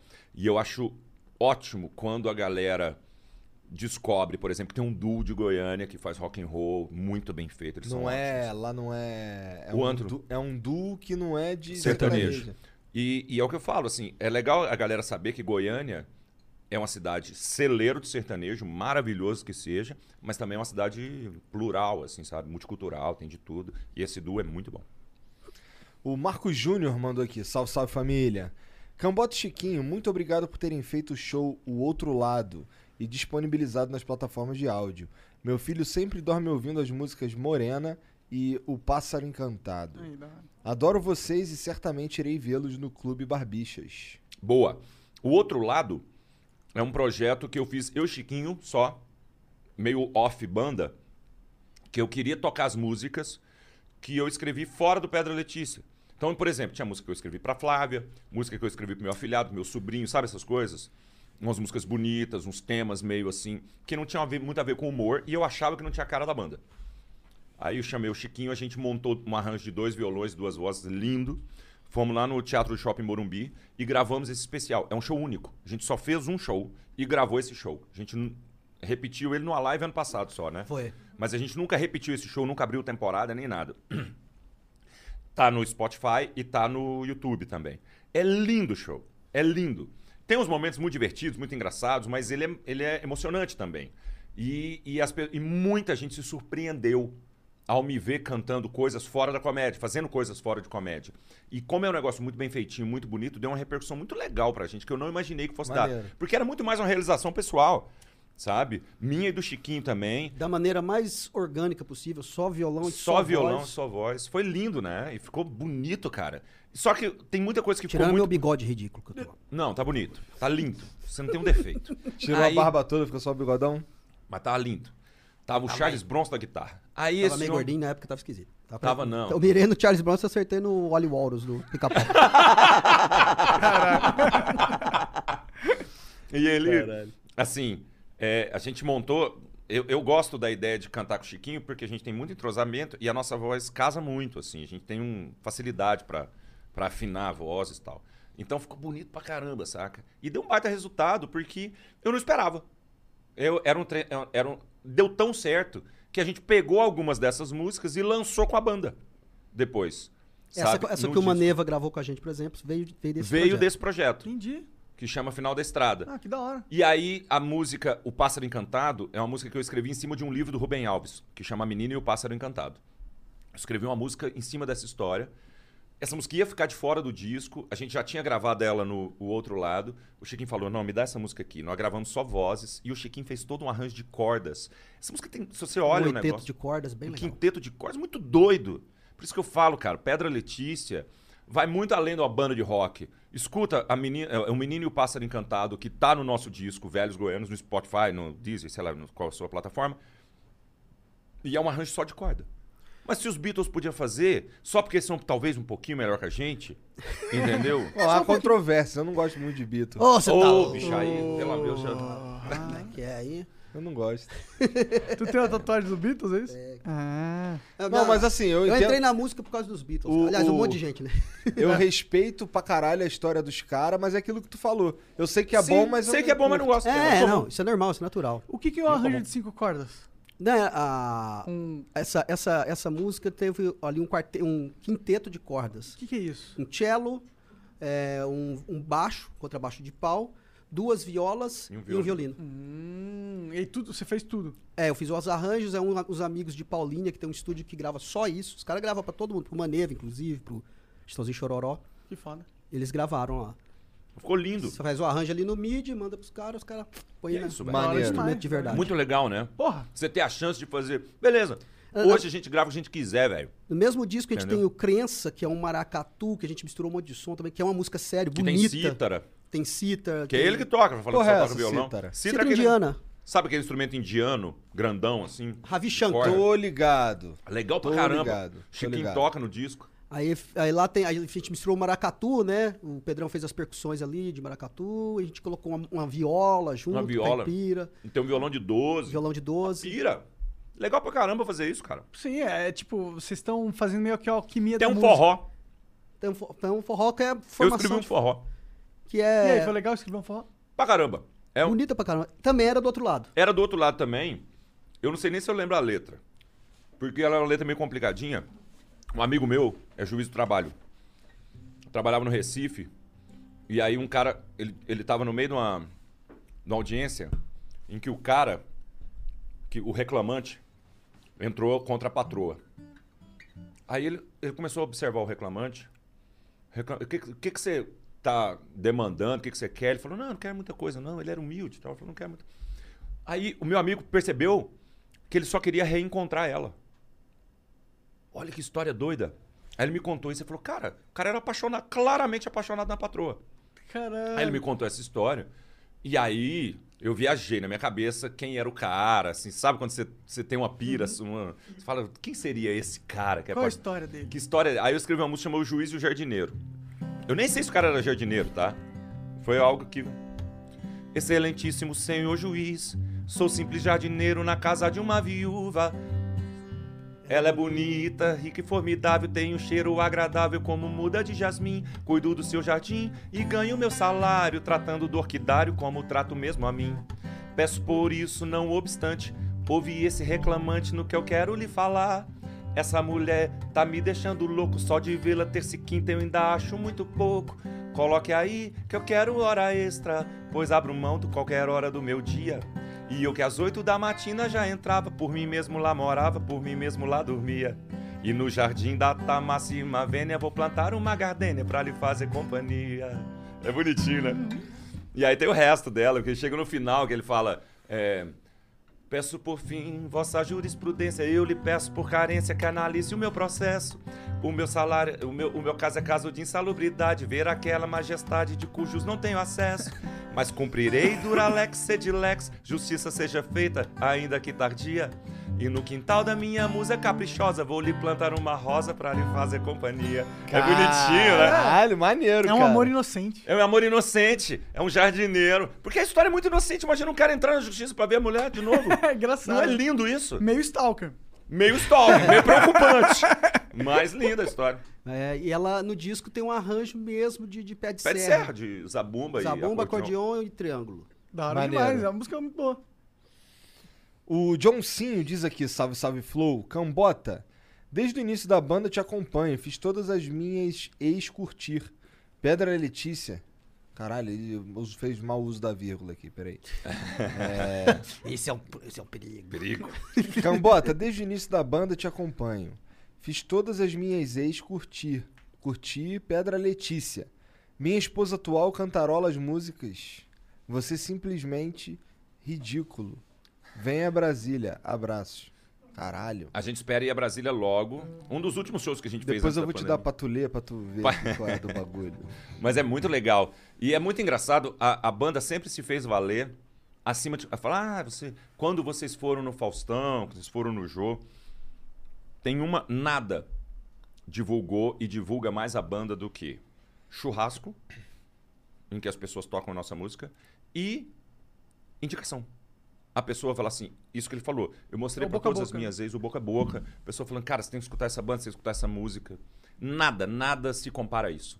Sabe? Ah, A eu gente- lembro que na época que eu, que eu conheci Pedra Letícia, eu mostrava pra todos os meus amigos do Discord lá Exatamente. do. É isso, sabe? De, de, de empurrar e de ser empurrado também. Saca? Isso sempre foi nossa principal forma de divulgação. O Felipe Nunes diz aqui. Como foi pro Pedra Letícia usar o rock como estilo numa região que é tão forte no sertanejo como Goiás? Mandem salve pro bonde do Manguinha. É, rapaziada, Igor. Manda. Calma aí, calma aí. Manda salve pro bonde do Manguinha aí, rapaziada. Igor Salve, e bonde do Monark. Manguinha. Hum. Máximo respeito. Da hora, valeu. bonde cara. do Manguinha, salve bonde do Manguinha. Salve bonde do Manguinha. Cara, existem, existe um certo mito sobre Goiás, porque lá se produz de tudo, assim, é, soja, milho. é, Gado. é, lá, tem, lá tem uma galera que faz reggae de primeira, rap de primeira. Lá antes, eu não sei como é que tá hoje, mas antes era um celeiro de música eletrônica. É, e obviamente tem o sertanejo e com todo o mérito, porque eles são muito bem organizados, além de bons, sabe? Eles têm uma, uma proximidade, um levanta o outro, é uma coisa muito boa. O sertanejo é meio que o- a raiz do, do folclore brasileiro, né? Exatamente. Nasceu no Então, sertanejo. então tem uma coisa ali que, que funciona e é lindo. É uma tradição, né? Agora, é o que eu falei, tem esse lado que lá realmente tem, tem se produz de tudo. É, inclusive rock de primeiríssima qualidade. É, agora, existe talvez um, um- um defeito nosso, se é para colocar dessa forma, que é a organização. O sertanejo é muito bem organizado, é muito bem gerido. Eles têm um- uma coisa empresarial muito forte, muito consolidada e muito esperta. Falta ao rock isso, certo? E falta ao rock também um monte de outras coisas que a gente poderia enumerar aqui. Uma delas é, no fundo, no fundo, o cara tem medo de, entre aspas, fazer sucesso e não ser mais considerado uma banda de rock. Sabe, isso acontece pra caramba. E é, uma, é uma autossabotagem, tá? É. É uma Porque autossabotagem, você claramente. não representa o rock. É, é, o cara que virou pra mim e falou assim: pô, mas você abandonou Goiânia. Como eu abandonei Goiânia, cara? Eu fui morar em São Paulo porque tinha um campo de trabalho. Não tem nada a ver com eu abandonei. Eu amo Pegando a minha cultura cidade. que eu absorvi em Goiânia e levando pra Tô aí- lugar. aí- outro lugar. aí Aí eu você- represento o Goiás lá na Copa do Cabral e o cara vem ainda até hoje com esse papo de, pô, você abandonou Goiás. engraçado que Abandonou Goiás, tá doido, cara? Tem, um, tem uma banda de lá de amigos nossos que é o Chá de Gin. E ele falou uma coisa pra Peraí mim. que eu vou. Eu tenho um negócio ali. que eu vou Vai fazer um vai lá. chazinho de gin. Vai lá. fazer um chat de gin. Os caras têm um som. é, é, tem uma pegada de rock também. Mas tem umas coisas regionais junto. E os caras são apaixonados pelo Pedra, saca? Um dia ele mandou mensagem lá e eu calhou de eu ver o direct. O Cook já falava com eles, já, o baixista nosso. E a gente começou a conversar a respeito disso, justamente. Porque ah, o que faltou, em- que falta ainda em Goiás para essa, para que essa, que o rock tenha uma cena um pouco mais ativa, que já até aconteceu. Tem os festivais de lá, o Vaca Amarela, esses, esses festivais, o Goiânia Nós, que catapultou umas bandas tipo Black Drowned Sharks que vai para fora do país fazer lá. Tem uma, tem uma galera assim. Só que não tem essa efervescência que tem, por exemplo, no rock mineiro, que teve nos anos 90 com o Skank, o J Quest, essa galera que sempre já se retroalimenta ali desde sempre. Os caras se ajudam desde sempre.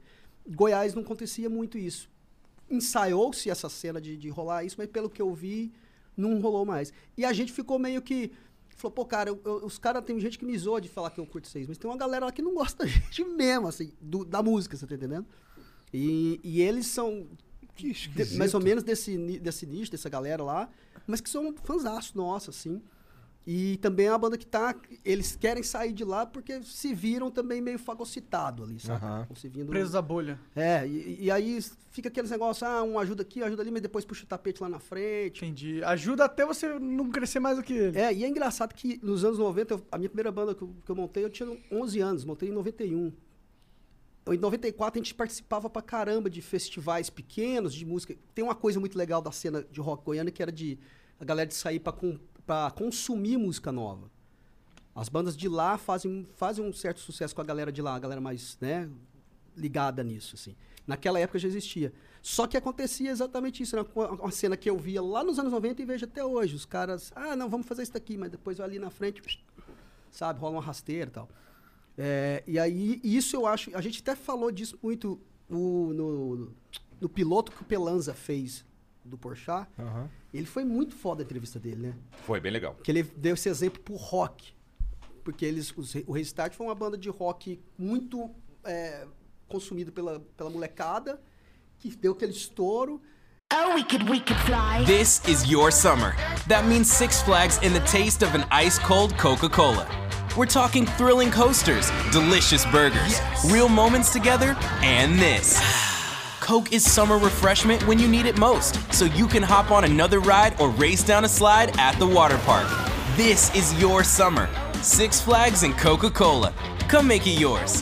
Visit sixflags.com slash Coke to save up to $20 on passes. We could fly. Mas a- o entorno deles, a- as outras bandas ali. Não abraçaram. É, não abraçaram os moleques. Pelo pô. contrário. E não, e não deram chance. Pelo contrário. Fizeram deram deles chance- piada. É. Não deram Cabelo chance pros caras. É, velho. Sabe, É porque isso. os moleques eram era moleque novo, fizeram sucesso. Esse negócio de, porra, você fez sucesso, você traiu o movimento, eu acho isso é um. É uma bobagem. É, eu acho que isso tá ligado ao brasileiro. O brasileiro Não é, gosta de cara. sucesso. Não é, não Não, é não. só isso. Isso é, É. mundial. Não, né, não. É, o- No Brasil é mais forte. Cara, Cara, lance de fazer Estados Unidos sucesso- O negócio é diferente, Uhum. mano. O lance de fazer sucesso, você vai, você vai, por exemplo, na Inglaterra, você cansa, cansa de ouvir fãs, os caras que eram fã do Oasis lá. Eu, quando eu fui, os caras falaram, pô, mas os caras estouraram. Mas aí isso é uma coisa muito mais do mudou. rock. É, então. Mas é que no Brasil a gente tem uma rock. cultura generalizada. Tô falando do rock. Não, mas a gente tem uma cultura generalizada do, do sucesso. A gente, a, gente, a gente odeia o rico, a gente odeia o É, bem-sucedido. se o cara é bem sucedido é um filho da puta, tipo, todo milionário é, um, é um psicopata. É exatamente. E a gente tem uma, uma enorme simpatia pelo fracassado. A gente ama o fracassado. Mal, né? É. A gente, isso é uma coisa A gente cultural. o underdog, né? É, a gente gosta, né? O fracassado, Então. fracassado a gente não gosta tanto. A gente gosta do cara que tem uma chance, mas é, ele é o underdog, ele não é, É, tanta pode chance. ser, mas eu, eu ainda vejo assim um outro Mas, lado. A gente é, gosta de que a pessoa caso- não se dá caso bem. da- A gente adora uma tragédia da pessoa que não. A pessoa fez de tudo e não conseguiu que o mundo não deu. A gente E adora aí- um cara que chegou lá no sucesso e depois tem uma queda. É, Isso a gente adora. a gente ama também. É. E, é, principalmente porque todo sucesso no Brasil está ligado à arrogância. As pessoas confundem uma certa. é, é, é, no Brasil, o que, que é humildade, né? Eu acho isso lindo. A, a humildade no Brasil significa você ser é, subjugado. otário, é. Um otário. Subserviente. Subserviente, a palavra é essa, subserviente. Caralho! Me arregaçou Olha, gastou, eu conheço umas duas aqui. Agora gastou. Aí, mas Pode é isso. que vai- Sabe? Não tem nada. Cara, humildade é outra coisa completamente diferente, velho. Você entendeu? É, é, a gente quer. Quando a gente fala. O cara vira pra mim e fala assim. é, depois no show. Pô, nós estamos numa pandemia, não tô tirando foto. Certo? Nós estamos numa pandemia, doido. Aí o cara vira pra mim e fala assim: Pô, você não tirou foto depois do show. Achei que você era mais humilde. Cara. Pô, bicho, são duas coisas completamente diferentes, irmão. São duas. É, o Bicho. mais humilde é, pô, você não fez o que eu queria. É. Perdeu a humildade. vontade de falar assim, cara, um, nós estamos numa pandemia. Dois, o seu ingresso dá direito a um show. eu dei o show. Aí, mas é muito. Eu tiraria normalmente. Não, pra mim não é problema nenhum tirar foto. Eu adoro tirar foto com as pessoas. Acho até que me divulga. Tô dizendo isso só por benevolência, não. Você fala, ai, como eu sou bonzinho. Não, você aparece é ótimo feed da pra galera, pô. Aparece no feed da galera. Eu tô ali, é, me faço ser visto. Ótimo pra mim. Não tem nada demais. tirar. Só que nós estamos no meio da pandemia. Só que o cara confunde uma coisa com a outra que absolutamente não tem a ver. Se você, o cara virar pra mim e falar que eu não tirei foto com ele, eu não sou humilde, eu não um, um assunto não tem a ver com o outro. Entendeu? Mas aí ele Se eu sempre vai usar a carta da humildade. É, ele- exatamente, Nunca. ele usa Não, peraí, ah, você não... eu queria Cara. que você tivesse feito isso. Tá, carta da humildade, você não fez isso. Ele, você não fez isso. E aí você. É muito fácil você julgar as pessoas usando essa É, carta. eu, eu, sinceramente, eu não gosto de, de, de humildade. Tipo, as pessoas que querem ser humildes. Porque se você quer ser humilde, o que, que é querer É que ser força, humilde? né? É, porque É, força. a verdade é que ser humilde é uma questão de, de dia a dia, eu acho. Não é, uma questão de você vai conseguir é, parecer. É que eu acho que as pessoas elas querem. Elas, elas acham que ser humilde é o da boca pra fora, na verdade. É parecer humilde. As pessoas não querem Então, ser humilde. eu vou. Eu, eu falei aqui há algum tempo, agora, aqui nesse mesmo podcast, eu falei: o meu show é bom, sem nenhuma modéstia. Eu falei isso. Pra, pra maioria das pessoas, isso é muito grave. Sabe? Eu. eu como assim? Porque tu se acha bom? Esse cara se acha. Eu Sim. não me acho, não, velho. Eu trabalhei pra isso. Meu show é bom. E outra, se você não se achar também, pelo menos a sua coisa, o que você faz Cara, bem. Que você faz há 20 anos uma parada. E se Pô, você acha que é ruim, Que, mano. se você acha que tá de mais Deus. ou menos, você tá no caminho errado, irmão. Não, meu show é bom. Pô, eu tô garantindo que meu show é bom. Uma vez eu falei pra um cara, eu falei, vai no show da banda, se você não gostar, eu te dou um ingresso de volta. Eu falei, eu, eu, eu pago pra você. Aí tivemos que pagar um monte de gente. E é, uma, e é uma pena que nessa época eu fali. Cambota, Chiquinho, obrigado pelo papo, cara. Foi maneiro Ah, pra cara, caralho. obrigado a cara. vocês, velho. Me não, pra tem caralho. Pô, se eu mais soubesse, eu tinha segurado mais o... Ah, chegou mais um aí? É. Tá. peraí. Boa. Ah, deixa eu aproveitar já agora o momento. Chegou um emblema aqui, ó. Ah, olha ali vocês, ó. Caramba, que velho. da hora, Olha mano. lá. Ficou lindo. Ô, se você quiser resgatar esse emblema, é só nas próximas 24 horas, depois ele vai sumir da estratosfera. E o código é, que eu não consigo ler daqui. Teorema de Carlão. Excelente. Teorema de Carlau, vai, que não tem um Teorema acento. de Boa, Carlau. ficou bom esse aí, hein? Ficou maravilhoso. Todos Obrigado. ficam bons, mas esse aí tá, É, tá bem esse bom. Tá bastante Bem bom. bom. É. Caralho, olha lá, o Chiquinho parece até É, mais bonito, olha lá. é, bicho, assim eu fico. Caralho, olha. Assim eu fico bonito. Você pegava esse cara aí de bucha desse? Pegava. Já pegou, né? Já peguei. A gente se resolve muito bem esse cara. O Gabriel Fuck mandou aqui, ó. Que podcast foda. Vocês são foda. Queria perguntar se vocês gostam da banda Os Mutantes e se tocavam nos shows. Acho que seria foda chamar Rita Lee pro Flow, principalmente agora que ela tá com câncer. Uma. Cara, Uma. ah, principalmente agora que ela tem que se cuidar, né, tratar, pô. Uma- Focar na saúde. Ah, porra, eu vou ler, porque tá escrito aqui. Mas foi uma péssima escolha de palavras. Uma puta mulher que viveu nos anos 70 e ama uma, uma base. Ok. Abraço, Flow. A escolha de construção de toda a frase do É. cara foi. É, não- Parece que eu escrevi. Salve, Rita Lee. Quando você. Cara. se, se tu tiver afim. Né? Cola aí, cola Rita aí. Lee, mas, Rita Lee é incrível. E ela tem uma importância. A, a molecada às vezes não sabe da importância de algumas coisas, pessoas e álbuns, como é o caso do, do Mutantes, como é o caso do, do Acabou Chorare. Acabou Chorare, dos Novos Baianos. É talvez o melhor disco já feito no Brasil. E é o disco mais respeitado do Brasil, fora do Brasil. É. Acabou Chorare. O nosso disco chama, o novo disco chama Começou Risare. As pessoas sequer entendem a referência. Porque a gente. eh, O, o disco chama Velhos Goianos. Olha, eu não entenderia a É. referência, cara, Não, não, não. E é sincero. o normal, é o normal. É o normal. Não tem nada de errado nisso. Chama Velhos Goianos, começou Risari. A gente falou, ninguém vai entender a referência. Vamos fazer assim mesmo. É até, era até uma forma de tentar um- dar entrevista e dizer o que a gente está dizendo. Porque as pessoas não escutam mais o Acabou Chorare. Que é um disco absurdo, da história do Brasil. Entendeu? É um disco absurdo. Você diz tecnicamente, a letra tudo, é muito... tudo, Técnica, instrumento revolucionário pra caramba. Não é à toa que esse disco, ele é aclamado fora do Brasil. O Pepeu Gomes ali tava. Tava, não, ele sempre tá em, em plena.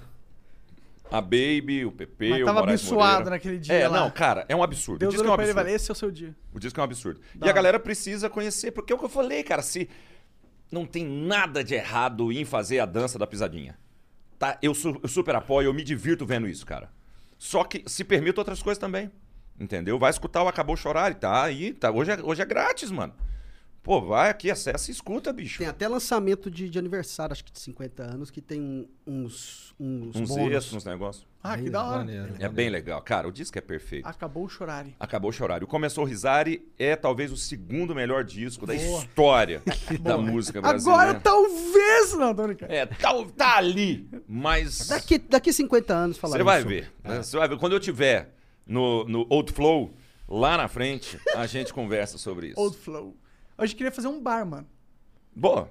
Se vocês tocariam lá um dia, vocês não tocam mais Na em bar, vocês- né? Toca. Pô, claro que toca. Não, beleza, beleza, Ixi. beleza. Um dia vamos Não, não então. temos. Não, mas não vai ser qualquer bar. Não, vai ser um Aliás, bar. Um é, lembre-se que aqui, aqui em São Paulo, o Barbixas é um bar. Ah, bar bichas também. Hã? Olha lá. Porra. E aí, é, lá é um, é um clube de comédia, mas é um bar. escolha de palavras também. A né? gente- Ei, a gente- Calói. Ah, é bar bichas, né? É A verdade. partir do. Ô, Calói. Ah, que eu posso fazer? A gente. é, dia 13, começa no Barbixas. E, o nosso, e a nossa temporada que vai. Tem Campinas, São José dos Campos, Piracicaba. Jundiaí. Jundiaí. Londrina, Maringá, Campo Mourão, Ponta Grossa, Curitiba. Esqueci alguma? Não, é isso. É, esses shows. Pau no cu do Rio. Aí. Não. Não, não. A gente já tá programando. É porque pra não sair da rota, irmão. Nós não Entendi. estamos. Gasolina tá 7 conto. Tá mesmo. Aí não dá, não tá dando. Torta tá foda mesmo. E lá Aí, no pô. Rio tá mais caro ainda. Tô sabendo, cara. Não, por isso nós vamos depois. que vamos- É, nós vamos esperar baixar. Ih, vocês estão fodidos, então. Aí, Vocês vão chegar lá, não vai vamos ter de barco. mais nem- É. é e aí exatamente. eu, eu, eu falo assim: teatro e bar. A gente vai fazer o Balangandã em, em Londrina? que é um bar de comédia também. Da hora. Maravilhoso. A gente faz o aniversário do Balangandã. Inclusive, a primeira sessão já tá esgotada. Maneiro. Então, galera de Então é Londrina, melhor andar esperto, logo aí. Onde Aliás, o, bar do o bar bichas? o Bar Bichas fica na Augusta, Onde era? o- onde era o Comedians. Ah, é, é que eu... Na Augusta. Foi mal. Ali é um lugar maravilhoso, Oh, um lugar fácil de ir. Um adendo que os barbichas são muito foda, mano. São, eu são. acompanhava. acom- acom- não, não vou mentir que eu ainda assisto. Ah, de vez em quando eu entro lá pra ver uma, Cara. Umas coisas. Mas teve uma época que eu não. Na MTV, né? Eles são. Não, não, eles têm Ah, no YouTube tem ainda, YouTube pô. mesmo. Não, eu acompanho no YouTube, não vi É, eles indo na TV. O YouTube. YouTube, no YouTube, pra mim, é o, uau, o máximo, o melhor que eles fazem. E, nossa, teve de- é, meses da minha vida que era assim. Eu, eu esgotei os vídeos deles. Esgotei, assisti todos, aí ficava, caralho, esse cara não lança só um por semana? Pô. Quando a gente tá falando que o cara tem que ser bom, certo? O cara tem que ser muito bom. Eles são todos muito bons. Todos. Eles são geniais.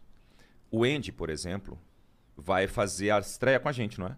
Lá no Barbixas. A estreia, a gente, a gente sempre vai levar um convidado, toda segunda. O primeiro convidado é o Andy. Hora. Eu não sei se você sabe. Ele toca e canta muito.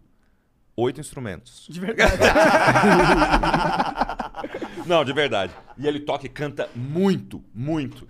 É de um talento que facilmente ele poderia viver e ser muito bem sucedido só com música. E ele é o cara do improviso. Você entendeu que. Se prepare, cara. É arte, a vida tá Isso é um aí. puta show. É. Sabe? Se- Tipo, é, é- é- o cara que se quer ser bom na comédia, você tem que ser bom em outras coisas também. Você tem que se preparar pra tudo. O Andy é um cara genial. Genial. E ele vai estar na nossa estreia lá dia 3. Horticultura, por exemplo, você tem que ser bom. Em quê? Horticultura. Horticultura. A pessoa plantar um alface. Cara, mas vou dizer, ninguém. isso é muito útil. Pra caramba. Pô, E vou falar. Econômico. Econômico, faz bem pra cabeça, pra caramba. Você fica velho, né? Você, tipo... Deve ser A lida tipo da uma lavoura. Como A é que é essa lida da é, lavoura? Rapaz, ó, você vê que minha mão aqui é calo mesmo, de inchada Caralho, mesmo. ó, tem uns calão aí. aí Eu sim. gosto, gosto, gosto bastante. Da hora. Mas Obrigado, gente. Valeu, Obrigado Chiquinho. vocês. Esperando você pra Valeu, costela lá, velho. Vou lá, eu Quero vou a lá. saladinha tem que ser da horta. Pode ser. Então demorou. Fechou. Obrigado vocês, gente. Onde- Pedra Letícia em tudo quanto é ela. Arroba Pedra Letícia. Menos no Twitter. Menos no Twitter. Esquece Lá- o Twitter. lá, Esquece ó. o Twitter. Lá, só o Sucesso. segredo. Você Lá tem é que, só os sete você segredos. tem que é, pedir pra seguir, ser aceito e só ali você poderia lá E a ver. gente vai analisar o seu crédito. Exatamente. Entendeu? Não é assim. A gente ainda vai perguntar: você quer fazer um cartão, Pedra Letícia? Ó, eu, por exemplo, segui lá não fui aceito até agora. Sigam arroba Pedra Letícia no Instagram. Quem quiser também, arroba Cambota, tá lá, tem vídeos de comédia, tem várias coisas. E a gente espera vocês nessa, a partir dessa temporada, quando eu falo vocês, vocês que estão assistindo, eu queria que vocês dois fossem Eu a, vou. A, a estreia também, vocês são nossos convidados Eu lá. vou. Não, e Tu qualquer não data. tem o Instagram, cara? Tenho, Chico Underline Mendes. Chico com Chico X. Chico com X. Duvido vocês seguirem ele, duvido. Chico, inclusive, que tá em busca de novos, novas mil curtidas para seu alface. É, por favor. O pessoal já vai, já tem uns fãs, né, esperando, né? Tá- Eu imagino que deve ter mesmo, né? A galera que vai acompanhando a horta e falando... Tem, cara, é tem. mó da hora. É da horta, mano. Mas eu tava. Eu tinha falado pro, pro, pro, pro Gui, pro nosso empresário, assim, Gui, eu, eu sou um cara nas viagens que se eles não me seguram, eu vou pra lua. Aí o Gui, já pensou nessa volta lá dos barbichos? A gente. Vamos sortear uma- uns alface, uns, uns, uns brócolis lá da minha hortinha, bicho. Porque Pô, seria da hora, eu gosto dessa ideia. é, Não, Chiquinho, porra, é, acho que pode ser estranho. Eu falei, é verdade. no momento não pede isso. Eu queria pedir só uma. Ô, Zé, quando que é o sal e seu som lá? Dia 24 sai o clipe. O meu filho vai lançar. É, eu, eu, eu- todo hora? mundo tem um erro Fala na aqui, vida. porra. Fala aí, fala aí. Eu, eu, tô- eu não dei sorte. Isso nasceu um trapper, né? Então, Caralho, bigodinho fininho, ela. Cabelinho na régua. 4 de agora de setembro. Peraí, fala Não, no fa- microfone. fala perto Fala do aqui microfone. e fala aqui. Pode puxar pra você alto aí, se quiser. Dia, opa.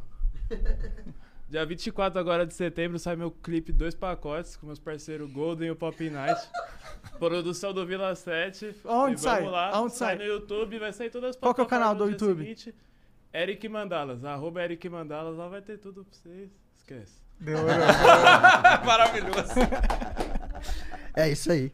Bom, E às então é vezes isso. é assim que a gente consegue a nossa aposentadoria, Ô, né? então, Eu falei, obrigado, viu, gente?